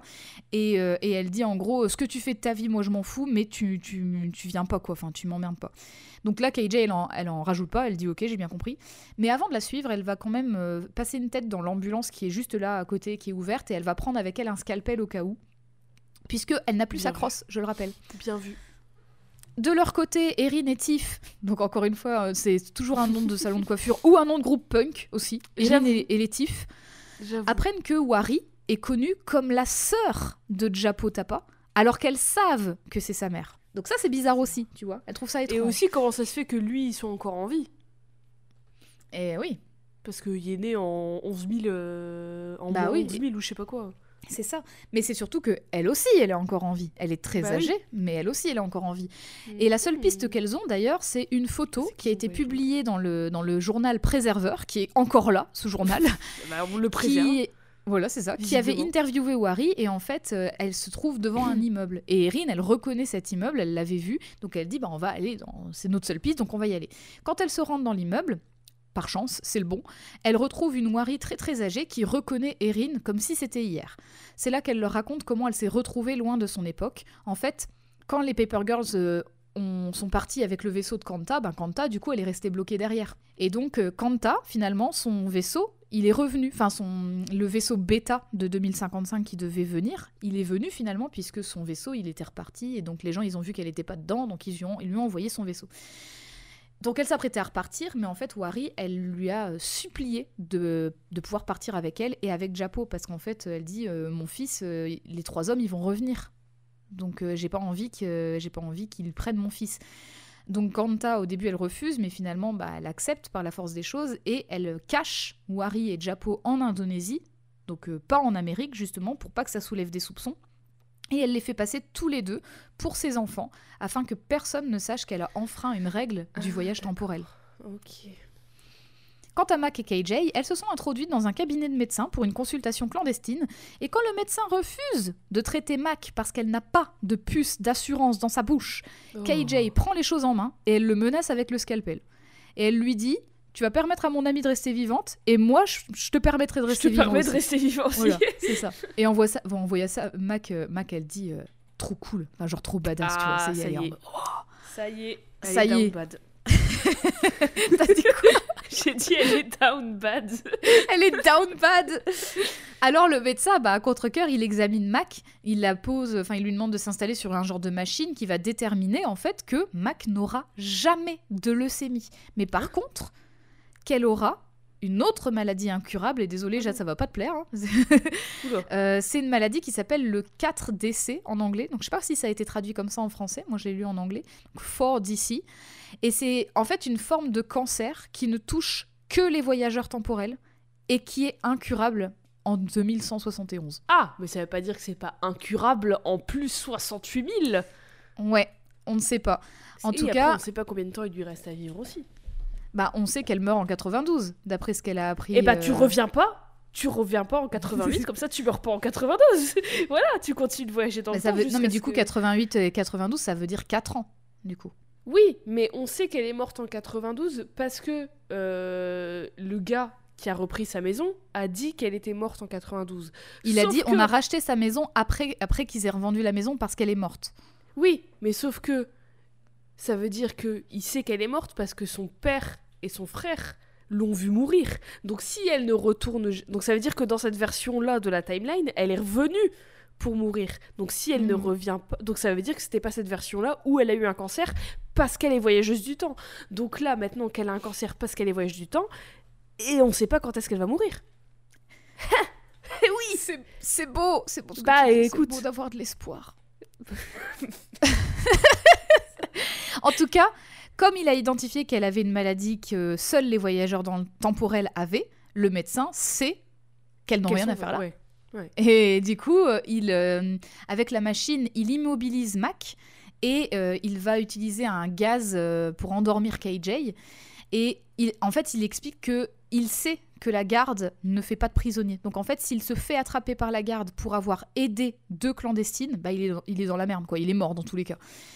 Et du coup, avant qu'elle se- s'endorme, Mac crie, enfin avant que KJ ne s'endorme, Mac lui crie de se servir de ses fameuses jet boots. C'est moi qui les appelle comme ça, hein, elles ont pas de nom. Bah ça. non, mais j'adore. Et en fait, du coup, avec ses jet boosts, eh ben, elle va assommer le médecin, du coup, parce qu'elle va lui envoyer une grosse décharge. Hmm. Elle parvient à libérer Mac avant de s'effondrer, et donc Mac lui dit qu'elle est son héroïne et elle l'aide à Oh. marcher pour sortir de là. Elle l'emmène sur le toit et elle appelle avec le talkie ses amis à l'aide pour la récupérer parce que là, KJ, elle s'endort et qu'elles sont recherchées, quoi. Et là, c'est le moment de la vision. Les deux Tiff quittent alors Erin parce qu'elles sont toujours avec euh, Wari et donc Tiff elles disent euh, toutes les deux bon bah c'est un job pour nous quoi on va y aller Euh, parce qu'en fait elles savent que si quelqu'un va trouver une réponse autour des mystères euh, enfin au sujet de tous les mystères autour de Wari et Japo eh ben c'est bien Erin qui va trouver. Parce qu'en fait Wari elle perd un peu la mémoire. Donc c'est un peu difficile d'avoir des infos. Et d'ailleurs elle va y arriver hein, Erin. Elle va obtenir une carte grâce à Wari euh, qui va lui permettre de rentrer chez elle. Cette carte elle indique que l'immense portail qui va s'ouvrir au-dessus d'un immeuble pas très loin, de Mac et KJ d'ailleurs, bah, c'est la route indiquée pour ça. Et c'est vraiment un portail gigantesque. Quand KJ se réveille, c'est après que Erin a communiqué cette information à Mac, justement. Et KJ, elle réalise qu'elle se trouve exactement à l'endroit de la vision. Mais elle en parle pas plus. Parce que du coup, Mhm. Mac lui a dit de pas le faire. Et surtout, bah là, en fait, elle est complètement dévastée. Elle est complètement dévastée parce qu'elle vient d'apprendre que la maladie de Mac, bah, elle est incurable en fait. Donc du coup, euh, elle pense à autre chose. Elle se met à pleurer. Elle se demande pourquoi elles ont été embarquées dans tout ça. Si c'est pour que son amie, elle attrape une telle maladie. Et Mac, elle lui dit, mais en fait, je préfère, euh, je préfère encore que ce soit moi qui l'ai cette maladie plutôt que les autres ou toi, en fait. C'est trop mignon. Et oui Que en fait, comme tout a l'air déjà écrit, tout comme le fait que ce toit est sans doute le toit sur lequel KJ a eu sa vision, par exemple. Eh ben, si tout est écrit, autant que ça arrive, non Je vais m'immoler par le feu. Et donc du coup, c'est Mac qui dit à- en fait à, à KJ autant qu'on le fasse, autant qu'on s'embrasse. Et donc elle s'embrasse, oui. Ah, c'est beau. C'est beau, c'est beau, c'est beau. Tu remarqueras la couleur du ciel. c'est orange et violet. Et c'est surtout euh, très proche du, du euh, drapeau.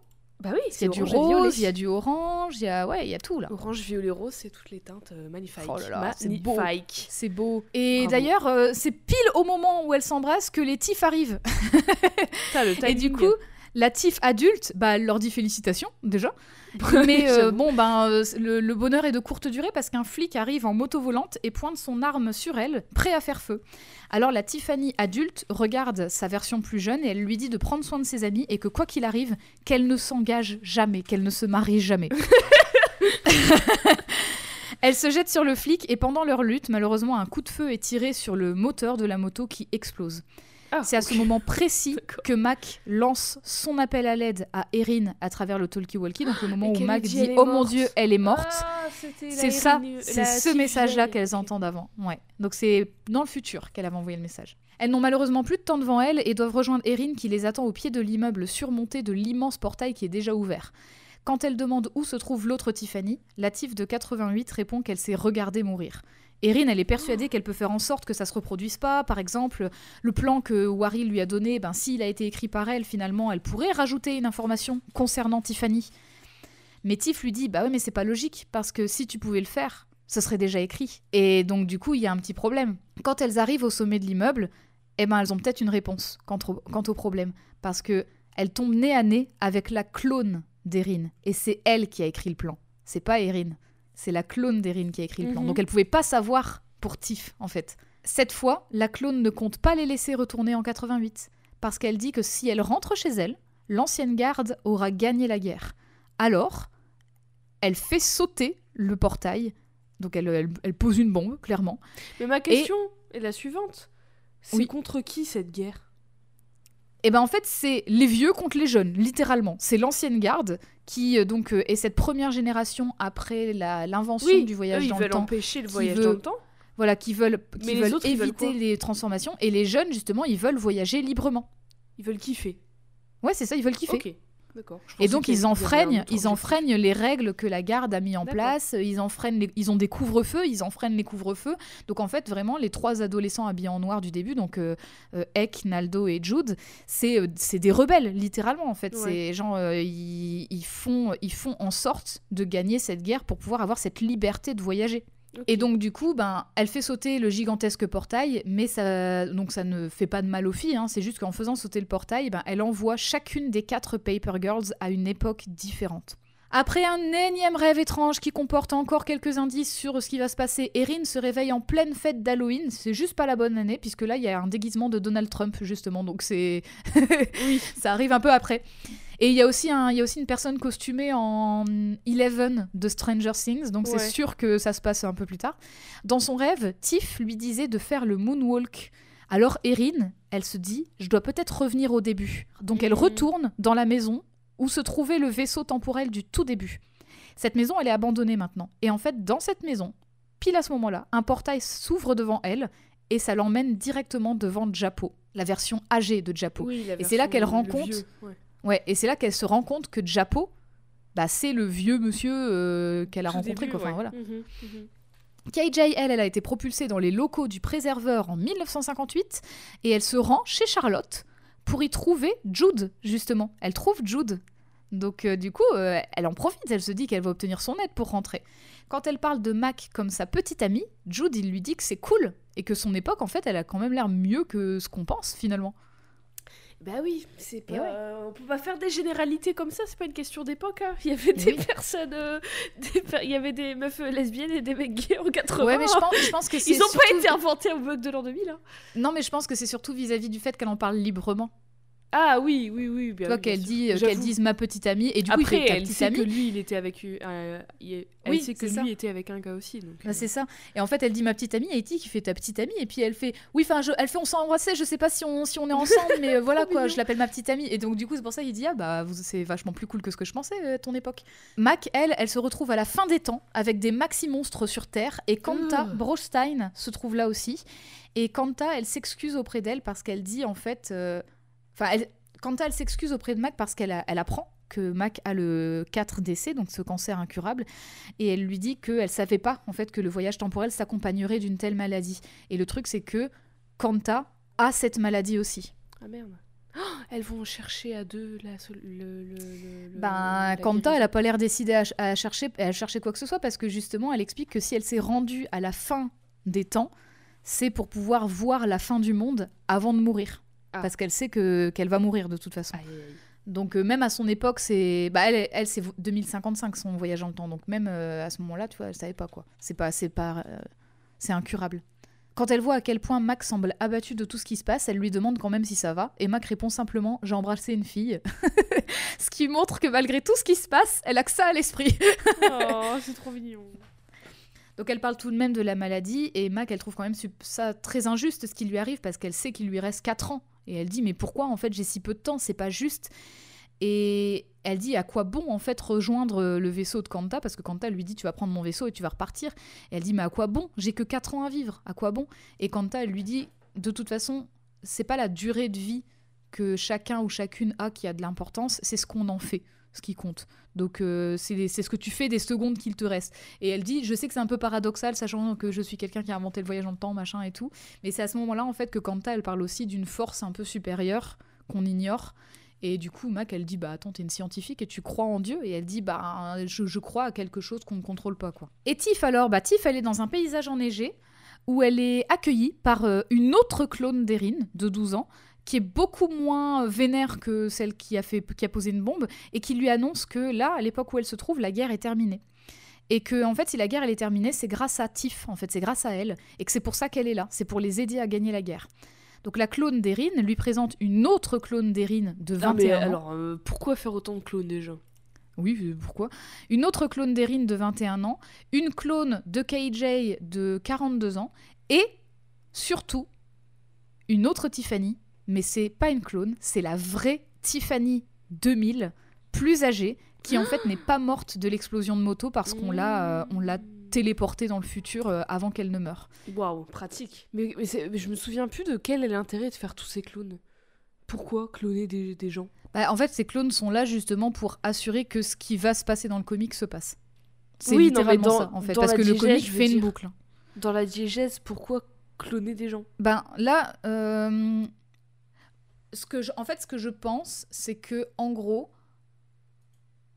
à chaque fois que ça se reproduit cette histoire, il y a un ajout, il y a un truc qui se fait en plus. Donc ça veut dire que au départ, eh ben il y a eu des échecs, tu vois. Au départ, il y a eu plein d'échecs et donc du coup, bah la nouvelle garde, enfin les jeunes là qui se battent contre les vieux, ils se sont dit, hé, et si on clonait l'ADN qu'on a trouvé euh, de cette jeune fille, machin et tout, peut-être qu'elle pourrait nous apporter des réponses, peut-être qu'elle sait des choses et tout et Ah, donc du coup ils ont cloné. Et elle, après, ben, quand elle a été euh, quand elle a été formée, elle est retournée dans le passé pour essayer d'entrer en contact avec Trucmuche, machin et tout. Et donc ça a changé des choses. Et au fur et à mesure, c'est des choses qui se sont ajoutées. Et là, le truc, c'est que du coup, on a l'impression que tout ce qui se passe, ça s'est déjà passé, et on se dit, mais à quoi bon faire tout ça en fait? Si au final, la fin, elle est déterminée. Et en Bah fait, non, Elle tu vois qu'il tu vois, propos. que, tu vois que, en fait, il y a toujours un petit truc qui va Bah changer. oui. C'est un peu le truc de l'effet papillon, si tu veux. Ouais. Et donc il y a un petit truc qui va, qui va euh, s'ajouter à la fin du comic. Et en fait, en vrai, ils auraient pu écrire ça euh, sous forme de 18 000 comics euh, avec Bah euh, la petite chose qui change à chaque fois. Mm. Ensemble, donc euh, toutes, ces, toutes ces nouvelles personnes, euh, sauf Tiff 2000 bien sûr, elles expliquent à Tiff de 1988 que le meilleur moyen de communiquer des informations importantes sans qu'elles ne soient interceptées par l'ennemi, c'est de les faire directement dans l'inconscient des esprits du passé. Donc, dans leurs Les rêves. femmes rêvent. Ouais, le surnom que Wari leur avait donné, Ah, c'était les femmes quatre. rêves. Oui. C'était quatre femmes rêves. Et ben voilà. Elle avait dit les femmes rêvent. Elle dit elle me parle, elle me parle depuis que je suis enceinte, euh, tout ça. Et ben ça explique effectivement ça et ça explique aussi tous les messages cachés dans les rêves de Erin, de Tiff, de KJ, de, de Mac depuis le début où il y a des petits trucs un peu bizarres euh, qui qui qui, enfin, qui sont des rêves, donc tu, tu trouves pas ça déconnant, mais pourquoi ces rêves sont là dans le comic? C'est pour ça en fait. Et en fait, depuis le début, ces rêves, ils sont envoyés par Tiff via la machine que tu vois sur l'image, qui est une machine, si tu vois, c'est un genre de siège avec un truc qui se met sur la tête, et sur le siège, il y a l'iPod du futur. oui. l'iPod du vois? futur. Oui, oui. Il y a l'iPod du futur. Et lors de son premier essai à Tiff, eh ben, ça marche tellement bien qu'elle crée même une fissure dans la quatrième dimension Génial. Et ça là, se répercute. Et oui, ça se répercute jusqu'à Erin et Japo qui sont attaqués par les fameux monstres de la quatrième dimension. Alors Tiff, bon, après ça, elle en discute quand même un peu plus hein, parce qu'elle comprend pas trop ce qui se passe. Elle, est- elle veut bien être de bonne volonté, mais au bout d'un moment, voilà. Mais elle discute quand même un peu plus avec les clones et tout, et sa, sa version de 2000. Et elle apprend qu'en fait, en faisant ce qu'elle le- ce qu'elle lui demande, elle accepte que à la fin, l'ancienne garde efface sa mémoire et celle de ses amis. Et du coup, en fait, elle comprend qu'il n'est pas question de gagner la guerre contre l'ancienne garde, mais qu'il est question de faire une trêve éternelle. Un, vraiment un statu quo, tu vois. Ouais. Et du coup, Tiff, ça l'enrage parce qu'elle dit, mais en fait, Et du pourquoi c'est comme gagner. Bah oui, mais elle dit, mais pourquoi, en fait, on ferait les mêmes erreurs que toi, ma version de, de l'année 2000 Pourquoi, en fait, j'accepterais de me faire effacer la mémoire, en fait? Tu vois? J'avoue.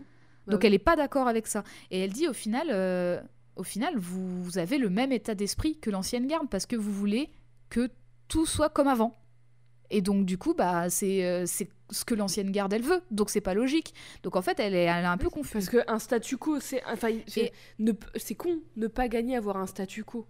Oui. Enfin, tu, si, si deux personnes veulent deux choses différentes, le seul statu quo qui peut exister, c'est qu'il y en a une qui gagne sur l'autre. Bah oui. Sinon, là, en rien, en l'occurrence, fait. euh, Sinon, tu en continues d'être en l'occurrence, guerre. Et puis en l'occurrence, si tu acceptes que tout le monde euh, que tout le monde ait la mémoire effacée, euh, compromis, que tout le monde retourne cas, à son époque, machin et tout. euh, ben dans ce cas-là, l'ancienne garde, elle a gagné parce que ça Bah veut dire que tout est revenu dans l'ordre. Donc Bah c'est oui, pas enfin, bizarre. Mais du coup, Tiff, Oui. Tiff, elle est là, genre bah non, en fait, c'est pas c'est pas nous qui gagnons quoi, ça va pas. À ce moment-là, plusieurs portails s'ouvrent en même temps pour les quatre. Et du coup, tout le monde se retrouve tous ensemble, hein, Japo, euh, les clones, tout le monde, tout le monde, tout le monde, en 1831. Et dès que KJ et Mac se retrouvent, elles s'embrassent. Bravo Allez Bravo les lesbiennes, bravo Là, je, je pense qu'on peut dire qu'elles sont ensemble. Si la première chose oui, qu'elles font là, quand c'est elles bon. se voient, elle peut dire bon. petite amie, je pense. Et oui, elle peut. Et alors que Japo tient encore Erin en otage quand même, parce qu'il est vénère, hein, Japo, euh, il est braqué par ses deux clones, à elle. Tiff, elle marmonne en tenant très très fort dans sa main l'iPod du futur. Elle marmonne, dans sa... elle, elle marmonne vraiment. On n'est pas juste des livreuses de journaux, on est des amis. On n'est pas juste des livreuses de journaux, on est des amis. En fait, comme si elle essayait d'envoyer cette pensée-là dans les rêves de ses amis, parce qu'en fait, elle veut pas que sa mémoire soit effacée, quoi. Elle veut vraiment pas. La clone de KJ va proposer alors les conditions de la trêve à Japo en disant euh, voilà, on arrête cette guerre, on arrête toutes les souffrances qu'elle engendre et on renvoie ses filles à leur époque. Et Japo, au début, il est pas chaud, mais euh, finalement, il se rend compte que tout ça, ça fait du mal à tout le monde. Lui, il a perdu une personne qu'il aimait beaucoup aussi au début de la guerre, et donc en fait, euh, il, il est fatigué, quoi. Il en a marre, donc il accepte. Et par contre, il dit la seule chose que le moins que je puisse faire, c'est effacer votre mémoire en fait. Donc il veut effacer la mémoire des protagonistes pour leur enlever tous ces traumatismes qui sont arrivés avec cette histoire. Tiff, elle s'y oppose parce que pour elle, c'est la meilleure chose qui lui soit arrivée dans sa vie. Et KJ, elle dit mais est-ce qu'on peut pas juste garder les meilleurs moments? En regardant Mac du coup Bah oui.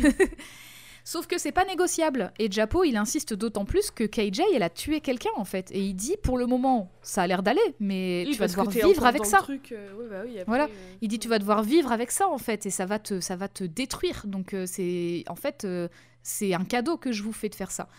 Et du coup, Mac, elle tranche et elle dit moi j'approuve le lavage de cerveau. Elle est pas sûre à 100%, mais elle dit que elle est qu'elle sait que au moins elle vivra sans avoir à, à croire oh. qu'elle va mourir un jour en fait. Mm. Tiff répète encore et encore qu'elles sont plus que des livreuses, qu'elles sont des amies. Elle le répète encore, encore, encore. Et puis toutes les quatre se font zapper, donc elles disparaissent de la même manière que Chris, de la même manière que les parents de Mac, parce qu'en fait c'est comme ça que leur mémoire est effacée en fait. Et du coup, elles reviennent en 88. Et l'aventure, elle se termine le 1er novembre 1988, alors que Mac se réveille, comme les trois autres, d'un rêve dans lequel Tiff répétait cette phrase inlassablement. KJ lui disait Tu m'aimes? à Mac et Erin apparaissait alors qu'elle ne l'avait encore jamais rencontré. Je vais te montrer, elle, elle est incroyable cette page. Putain, p- encore plus. euh, encore plus explicite. Là, il y a littéralement le drapeau sur. Ouais, il y a littéralement le drapeau sur la tête de Le Mac. drapeau lesbien sur en la surimpression. gueule, vraiment en mode. Ah si vraiment t'avais un doute. Putain, elle est en mode Terminator en plus, Tiff. Génial. Ouais. Donc il y, a- il y a ce rêve très bizarre qu'elles font toutes les quatre, mais nous on suit Mac en tout cas. Et Mac, bon, bah, elle se réveille, elle est prête à faire sa tournée, sa tournée de livraison et elle croise le chemin de Tiff qui lui dit qu'elle a rencontré une certaine Erin à qui elle a prêté son deuxième talkie-walkie au cas où elle avait besoin d'aide. Et justement, Erin, elle les contacte pour dire ben il y a une autre livreuse qui est en difficulté. Et en fait, c'est KJ. Mais Mac et, et, et, hum, Tiff la connaissent déjà. Alors toutes les trois, elles vont au secours de KJ, qui est emmerdé par les mêmes adolescents relous, là, les trois, les trois Ouais, crétins, euh, pas les début. adolescents en noir, mais les trois crétins du début qui emmerdaient Erin. Et cette fois, quand Mac les confronte, elle les insulte, mais cette fois, elle n'utilise pas une insulte homophobe. Bravo, Bravo. à elle Bravo Et d'ailleurs, C'est littéralement la même page, juste t'as Erin à la place de. KJ. Bravo, bravo. Je crois qu'elle l'appelle tête de prout. Enfin, je sais pas comment ça a été traduit en français, mieux. mais c'est fart, fart mouth en anglais. Bah, c'est bien mieux. C'est très bien, moi j'aime bien. Après ça, elles, elles reprennent leur livraison à 4 et manquent de se faire renverser par une voiture. Elles font une maxi pause ensuite pour décanter tout ça. D'ailleurs, elle, elle- même Erin, elle dit euh, je, je prendrais bien une cigarette là parce que ça m'a stressé cette histoire. Donc elles fument toutes les quatre. Et Tiff leur annonce qu'elle va sans doute arrêter la livraison de journaux parce qu'elle ne veut plus euh, avoir l'impression de gâcher sa vie et qu'elle veut juste expérimenter des choses et vivre quoi. T'as 12 ans, hein, calme-toi. Ouais, mais du coup, c'est peut-être parce que tu Je vois, comprends. inconsciemment, elle a encore ce truc de la NES, tu vois Oui, où elle a oui. l'impression d'avoir gâché sa vie. Donc il y a peut-être Ouais. un truc inconscient qui est quand même là. Donc il y a, il y a un petit changement. Bah KJ, en revanche, changements. ne pense pas arrêter. Elle regarde Mac et elle dit Je sais pas trop pourquoi. Elle n'arrive pas à mettre son doigt dessus. tu vois. Moi, je Nous, on sait, on sait pourquoi. Ça Les filles crush. finissent leur tournée. Oui. Les filles finissent leur tournée et elles vont pouvoir se. Elles vont en fait se séparer et probablement se retrouver uniquement l'année suivante, puisqu'en fait elles, se... elles team up uniquement le 1er novembre. Et en fait, ça, c'est presque la fin en fait. Mais Erin se retourne et elle leur crie, de... elle leur crie de s'arrêter et elle leur propose de traîner encore un petit peu ensemble parce que de toute façon, euh, il lui reste une heure avant de se préparer pour aller au collège, donc pourquoi pas finalement. Et donc c'est ça la petite chose qui change par rapport à tout le reste, c'est que Tiff, comme elle a dit, on est plus que des livreuses de journaux, on est des amis, on est plus que des livreuses de journaux, on est des amis. Qu'elle se, Eh ben, en ne fait- se quitte pas après. euh, Voilà, ce après qui va changer, c'est qu'elles vont rester ensemble. Et donc, du coup, elles vont pas avoir la même vie en pouvoir 2000, en de 2016, etc. Cela dit, on ne sait toujours pas ce qui va arriver à Mac, mais pourquoi pas? Pourquoi Bah, pas un changement aussi Bah oui, Finalement. les choses ont changé, oui. donc euh, le rien Et n'est oui. écrit. Rien n'est oui. écrit. Et voilà, c'était les Paper Girls. Et J'adore. je, ouais, je me, je sais pas pourquoi je me suis dit, tiens, c'est une bonne idée de parler de quatre protagonistes dans des bails de voyage dans le temps pour la nouvelle année. Le jour où je Mais vais refaire Simone, mon Oh dieu. là. Mais en tout cas, c'est fait. C'est fait, c'est fait, bravo. Bravo, bravo. On a là quatre protagonistes quand même qui sont très différentes, à part Ouais. qu'a priori, ben, rien d'autre ne les connecte que leur métier de livreuse de journaux.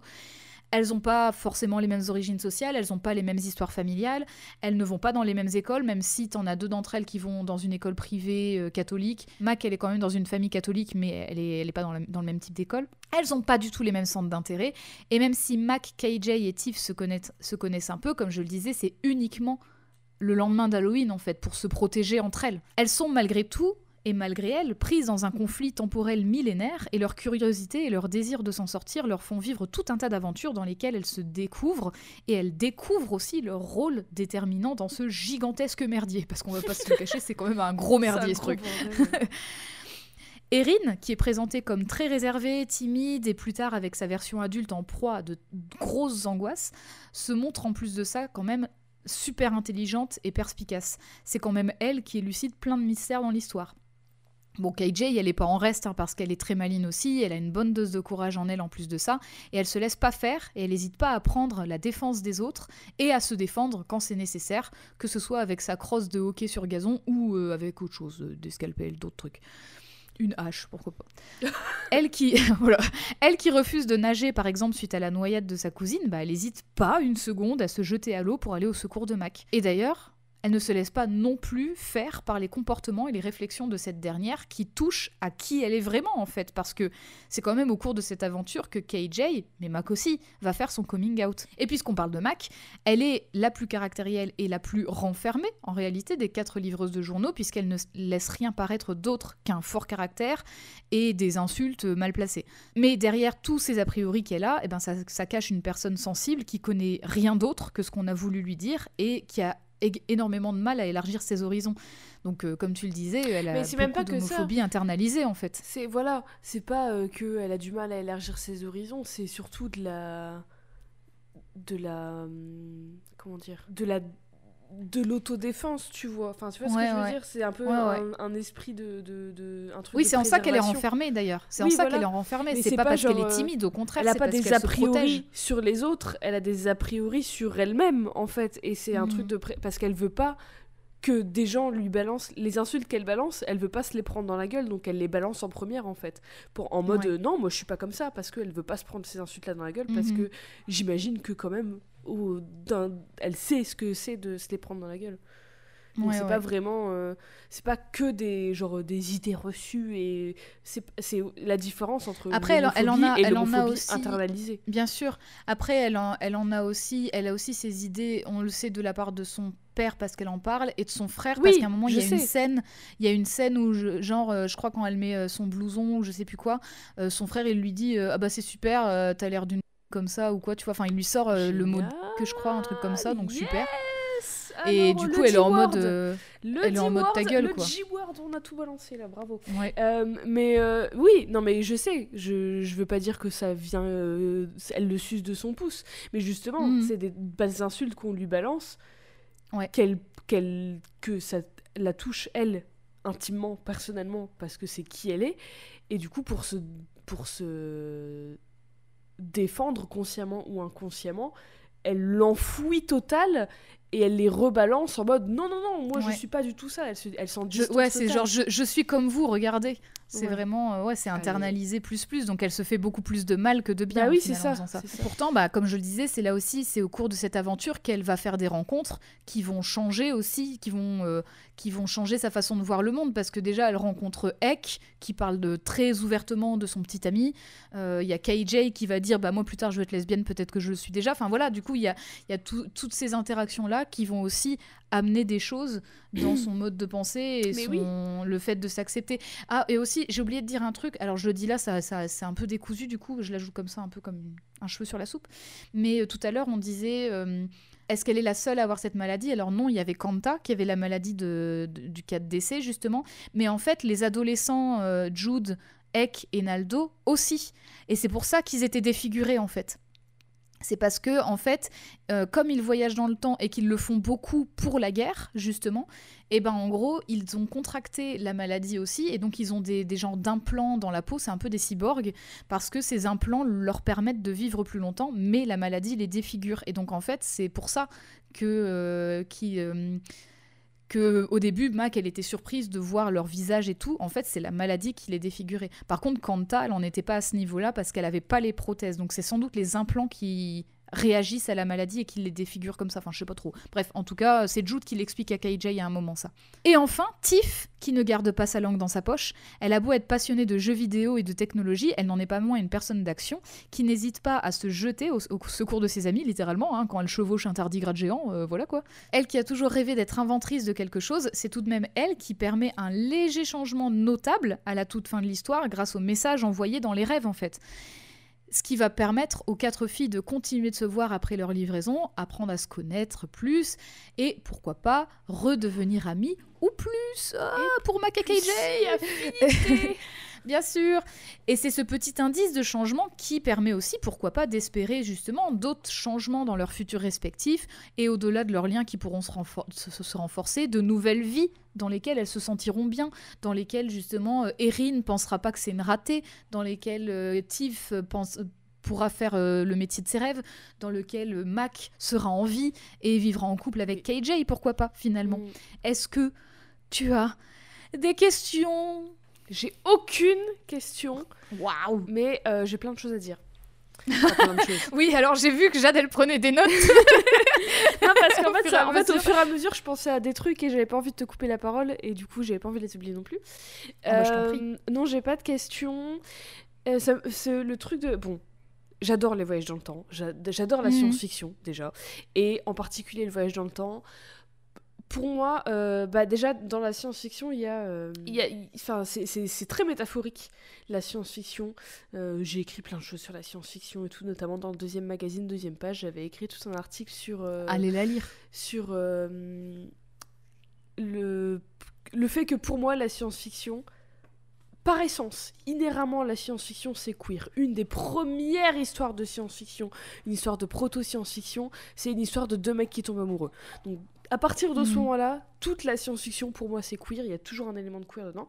Et euh, dans le voyage dans le temps, et dans la tradition euh, métaphorique de la science-fiction, il y a quelque chose, je trouve, où euh, le voyage dans le temps, pour moi, ça permet de raconter euh, la découverte de son identité loin de nos codes établis, parce que tu es littéralement dans une autre époque, souvent très très loin. Et du coup, Ou dans un autre espace aussi. ou littéralement pas forcément époque. dans un autre espace. Mm. Oui, mais je parle de voyage dans le temps en particulier. Oui, oui, oui, euh, c'est vrai. si c'est quelque chose d'autant plus euh, ancré dans notre réel si on reste sur notre planète, tu vois ce que je veux dire? Tout en étant de la science-fiction, même si la science-fiction c'est toujours ancré dans le réel. Bref, et à ça s'ajoute aussi l'idée de, de, de coming of age, qui est aussi une de mes choses préférées. Et euh, du coup, ça- ce qui- fait que euh, on, en revient à ces, ces quatre protagonistes de Paper Mhm. Girls parce que c'est une histoire. euh, Finalement, c'est une histoire de coming of age. Et quel meilleur moyen de raconter la découverte de l'identité que de le raconter à travers le voyage dans le temps, d'autant plus Mhm. pour KJ et Mac qui découvrent euh, leur identité de meuf euh, lesbienne. Donc, bref, voilà, j'adore le voyage dans le temps. Donc déjà, je- je- bah, j'adorais Paper Girls dans tous les cas. Donc voilà, Ouais. je, je partais, euh, ça partait très bien. Elle était conquise. J'étais conquise dès le départ, hein, voilà, j'avais même pas à être conquise, j'avais même pas à être conquise. Et je trouve que euh, la façon. Il y, y a plein d'idées de super inté- intéressantes, je trouve, dans la façon d'explorer le voyage dans le temps euh, dans Paper Girls, notamment le truc Mhm. de euh, quand tu voyages dans le temps, la planète continue de bouger et du coup, Oui. l'endroit où tu Mais te oui. trouves, c'est pas forcément l'endroit duquel tu pars parce que je trouve Ouais, que et donc du coup, il faut absolument que tu calcules les coordonnées. Mais oui. Et, c'est alors c'est expliqué à plusieurs reprises, mais il y a un moment qui est vraiment très très parlant, c'est quand justement tu as les, t'as les fameux maxi robots qui se battent. En fait, tu as un robot qui envoie euh, son point, donc un, un- vraiment un fulguro point à l'autre robot. Donc c'est le, le robot des jeunes contre le, le robot de Japo. Et Japo, à ce moment-là, pendant ce conflit-là, il est plus jeune. C'est pas encore un vieux vieux monsieur, il est un peu plus jeune. Ouais. Et Japo, du coup, qui était déjà le big chef, euh, il dit, euh, il dit, euh, oui, mais, enfin, il dit à sa, à la prieure. Donc la prieure, c'est vraiment euh, sa, si, vous, si tu veux, c'est la, la grande prêtresse du truc Ouais. qui l'accompagne tout le temps. C'est sa générale, si tu veux. Mm. Et en gros, il lui dit, euh, il n'y a pas de problème. De toute façon, la Terre, elle continue de tourner. Et donc en fait, il ouvre un portail. Et le point se téléporte, du coup, Putain, à vraiment euh, quelques Ouais. secondes plus tard. Mais de ce fait, quelques secondes plus tard, bah, pour la planète Terre, c'est dans l'espace, parce que la planète Terre, elle a bougé.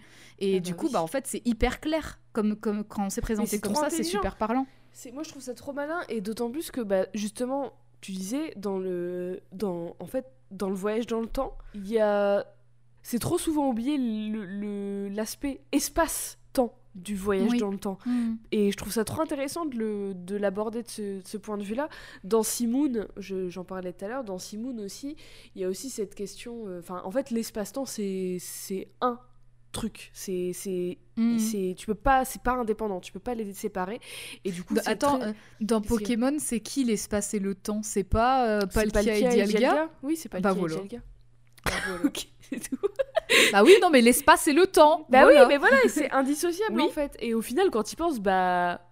Oui, C'est vrai. Le... Bah oui. Bref. Et donc, je trouve ça trop intelligent. Et le truc là, euh, du, du- il fait un portail et tout, et je dis ça me fait penser à un portal. Ça me fait penser, il y a plein de rêves à plein d'autres trucs. Ah bah grave, hein. Pas forcément des rêves, mais en tout cas, tu sens que c'est inspiré de plein d'autres choses de fiction et tout. Et moi, ça m'a fait penser à plein de choses. Bon, évidemment, ça m'a fait penser à Doctor Who, parce que bah, le voyage Mhm. dans le temps et tout, et notamment le truc des fissures. Si vous avez regardé la saison 5, 6, 7 de Doctor Who, euh, la, la version de 2005, vous savez de quoi je parle. Et le truc, Le truc, des de- le truc des fissures, je rebondis aussi, c'est la croisée des mondes. Ah aussi, bah voilà. Bah, Dans, à la croisée des mondes, il y a donc c'est une, plutôt une question de, voyage dans, entre les dimensions, entre Oui. les univers, et euh, il se trouve qu'il y a différents moyens d'y parvenir, mais il y a, euh, il y a une histoire de couteau qui peut Mhm. percer justement la, des, des, des- vraiment dans le tissu, dans l'air, et ça ouvre des portails dans d'autres mondes. Ah, ok, je savais pas qu'il y avait ça dans la croisée des mondes. Et euh, le truc de fin avec le, le loop, le fait que ça Ouais. recommence à zéro Ouais. et que ça reboot et qu'il y a un truc qui change et que du coup potentiellement ça change tout, ça me fait penser à Evangelion parce qu'il y a ça dans Evangelion aussi. Et oui, Bah, de surprise. toute façon, le- Il y a des la, question, puis la question de l'e- de l'effet papillon, elle est essentielle dans les histoires de oui, voyage dans mais là de c'est. Mais Parce que là il y a. d'une mais- certaine manière un effet papillon, quoi. Oui, d'une certaine manière, mais en fait, comme ça. T'as l'impression que ça recommence à zéro, comme le bug de l'an 2000 d'ailleurs, c'est l'impression que ça allait recommencer à zéro, parce que du coup elles ont tout oublié, donc elles, pour elles, elles recommencent leur vie en fait, enfin elles recommencent, euh, c'est comme un Bah, elles recommencent rien, elles Elles- vivent leur vie. Elles recommencent non, même pas mais, parce qu'elles ont pour- aucune idée de ce qui s'est passé. Pour nous, c'est un reboot Ouais, en fait, c'est un Ouais. reboot, et ça, ça me Mhm. fait beaucoup penser à, euh, je sais jamais, je sais pas si t'as regardé, l'animé Madoka Magica, qui est un J'ai commencé, j'ai jamais Magical fini. Girl et qui a cet élément de, de voyage dans le temps avec des Mm. time loops et tout. Excellent animé, c'est euh, c'est Evangelion en Magical Girl. Vraiment, c'est enfin ça parle de Non mais je veux dire ça pour les thèmes et tout que ça aborde et tout et dans la dans l'écriture et dans la le enfin moi ça m'a touché à un, à un même niveau en fait et un jour j'en parlerai dans Codex quand on parlera de Magical Ah Girls. ouais. Et, Et, euh, d'ailleurs, tiens, euh, le- à la composition musicale, c'est pas Yuki Kajiura justement oh Donc qui fait aussi les musiques de Noir Puisqu'on parlait de Kanta Permet tout à l'heure. Il me donc, semble euh, que. Et c'est Calafina qui fait le landing de, de, Magi- de Madoka Magica. D'accord. Calafi- Ah oui, Calafina, je me souviens, ouais. Ah si, c'est Yuki Kajiura qui fait Ah, le, voilà. la bande originale de Puella Magi Madoka Magica. Et c'est Calafina qui Ça me fait. fait toujours penser à Paella. Mais bref, ça m'a fait penser à ça parce qu'il y a cette idée de time loop où en fait. euh, bon, et en plus, euh, spoiler alert, si vous ne le saviez pas, euh, Madoka Magica c'est du shoujo ai, donc c'est-à-dire qu'il y a une histoire d'amour lesbienne dedans. Enfin, Et C'est oui. pas- ultra explicite non plus, mais c'est quand même le cœur de l'histoire et le cœur de ce time loop. Et euh, du coup, ça m'a beaucoup fait penser à ça et j'adore, j'adore, j'adore, j'adore. Donc voilà, et euh, en vrai, j'aime beaucoup les personnages. Bon, j'aime beaucoup plus. euh, Enfin, je les aime toutes, mais Erin. Même si c'est la, la principale, enfin en tout cas c'est avec elle qu'on commence l'histoire, elle me parle oui, moins mais c'est pas les la principale, c'est pas la. Elles sont les toutes les quatre aussi les importantes. Mais elle me parle un peu moins que les trois autres, mais Mhm. je, je les trouve trop, trop intéressantes. Moi, elle me parlait. euh, en fait, Erin, moi, elle m'a, elle m'a vachement plus parlé à partir du moment où on, on la voit en interaction Adulte. avec sa, avec sa elle Ouais. adulte. Parce qu'en fait, euh, vraiment, au début, elle est très. euh, pas neutre, mais tu vois, un peu, un peu basique. C'est Oui, vraiment la bah, fille c'est genre le- sage, qui fait pas de vagues, machin et tout. Mhm. Et quand tu vois que elle, plus tard, en 2016, donc elle a 42 balais, euh, elle est... euh, Enfin, elle, est... non, elle, a, elle a 40 ans, elle est complètement dépassée par les événements, elle est en, en maxi angoisse tout le temps, elle crie, euh, et en plus, tu vois, euh, tu la vois littéralement dans les cases prendre ses anxiolytiques Ouais. et dire j'ai une ordonnance pour ça et tout. Euh, tu, à un moment, je crois que le début, quand tu la vois au tout début, elle est au téléphone avec sa sœur en, en kit main libre, puisqu'elle est au volant, hein, donc téléphone n'est pas au volant, bien sûr. Elle est, au, elle est au volant avec sa sœur, et elle est au téléphone avec sa sœur, et sa sœur lui, lui l'appelle en disant Est-ce que maman a perdu l'esprit?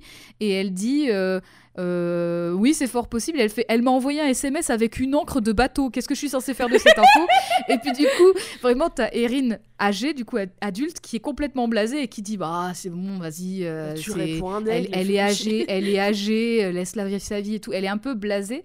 Et d'ailleurs, elle dit aussi, euh, un peu plus tard, à sa, à sa version jeune d'elle, elle dit je prends je- donc c'est des Xanax, j'ai une ordonnance et elle dit et cette anxiété, elle date pas de maintenant. Donc en gros, elle est en train de dire T'inquiète pas, ma fille, tu vas l'avoir bientôt, tu vois. Et moi, je me suis sentie vachement plus proche de cette Erin-là parce qu'effectivement, elle, elle avait l'air beaucoup plus humaine parce que beaucoup plus en proie aussi à tout ce qui se passe, Oui. quoi. Par Mhm. rapport à la Erin euh, enfant qui, bah, effectivement, est très intelligente, très maline et tout, mais qui euh, un peu. euh, je sais pas comment dire. Elle, elle est introvertie. Elle est introvertie au début, Oui, mais à la fin, elle l'est beaucoup moins. de choses. Oui, mais oui, mais c'est ça en fait qui est bien avec euh, bah, le, le coming of age, le voyage dans le temps et tout, c'est que à travers ce voyage dans le temps, en vivant, bah, même juste en vivant plein d'aventures et tout, mais d'autant plus dans des dans plein d'endroits différents. euh, qui n'ont pas du tout les mêmes, euh, les, les, les, les mêmes codes et qui n'ont pas du tout. Bah, par exemple, pour KJ, elle va, elle va réussir à assumer qui elle est, et Mac aussi, en découvrant, en rencontrant d'autres personnes qui en parlent sans souci, en, euh, en allant dans d'autres époques, enfin tu vois.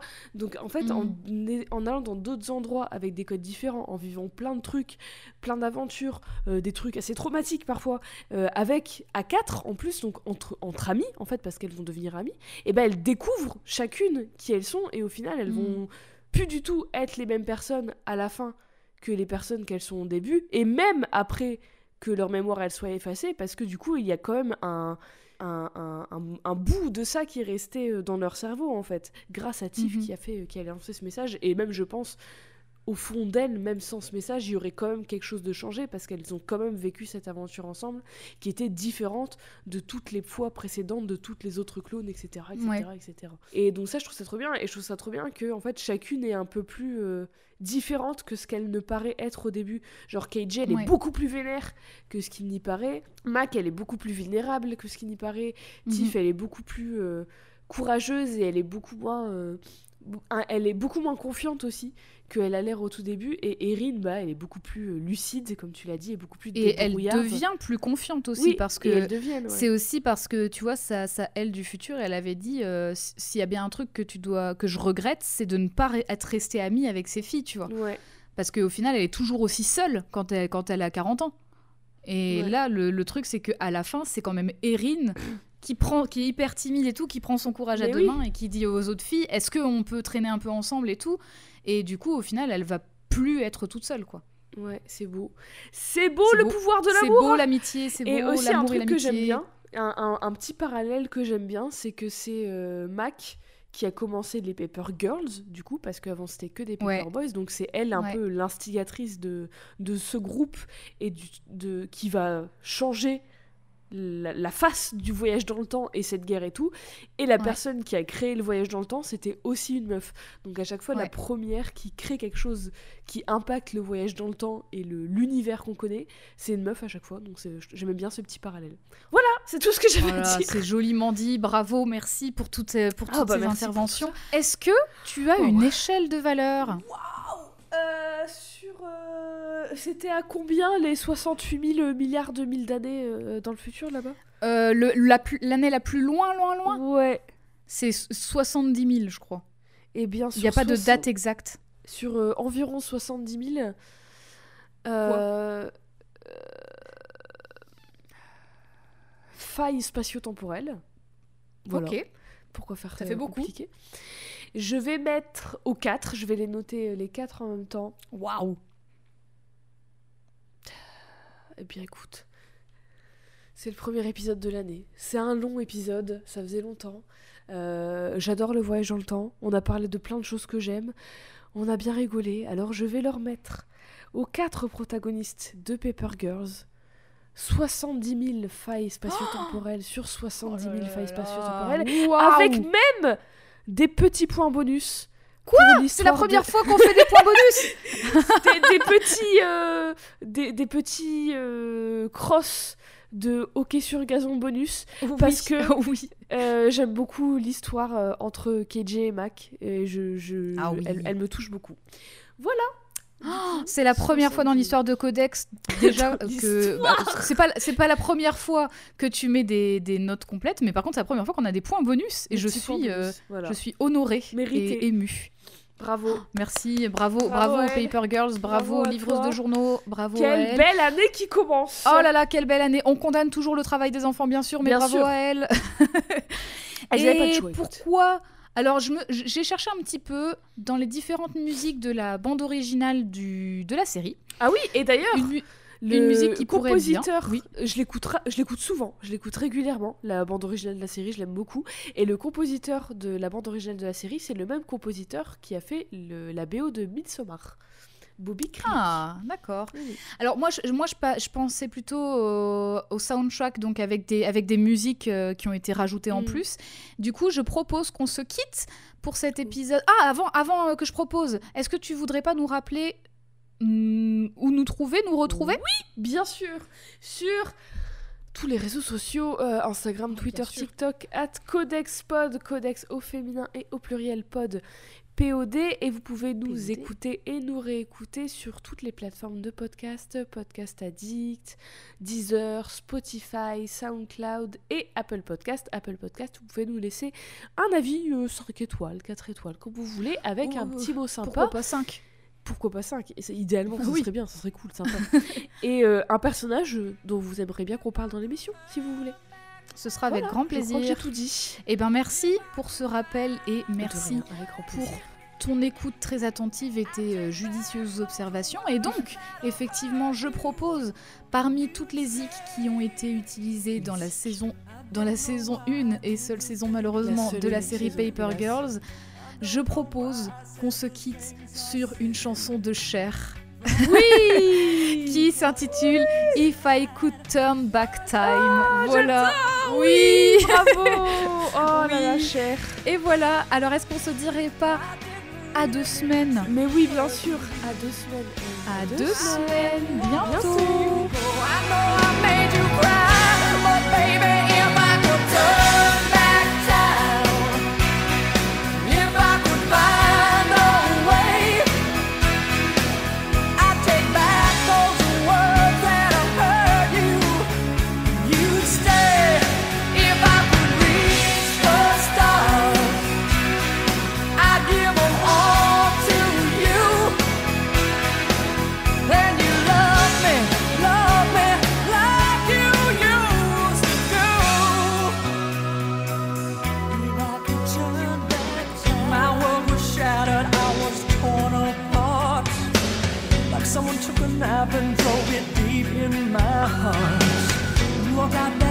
last water.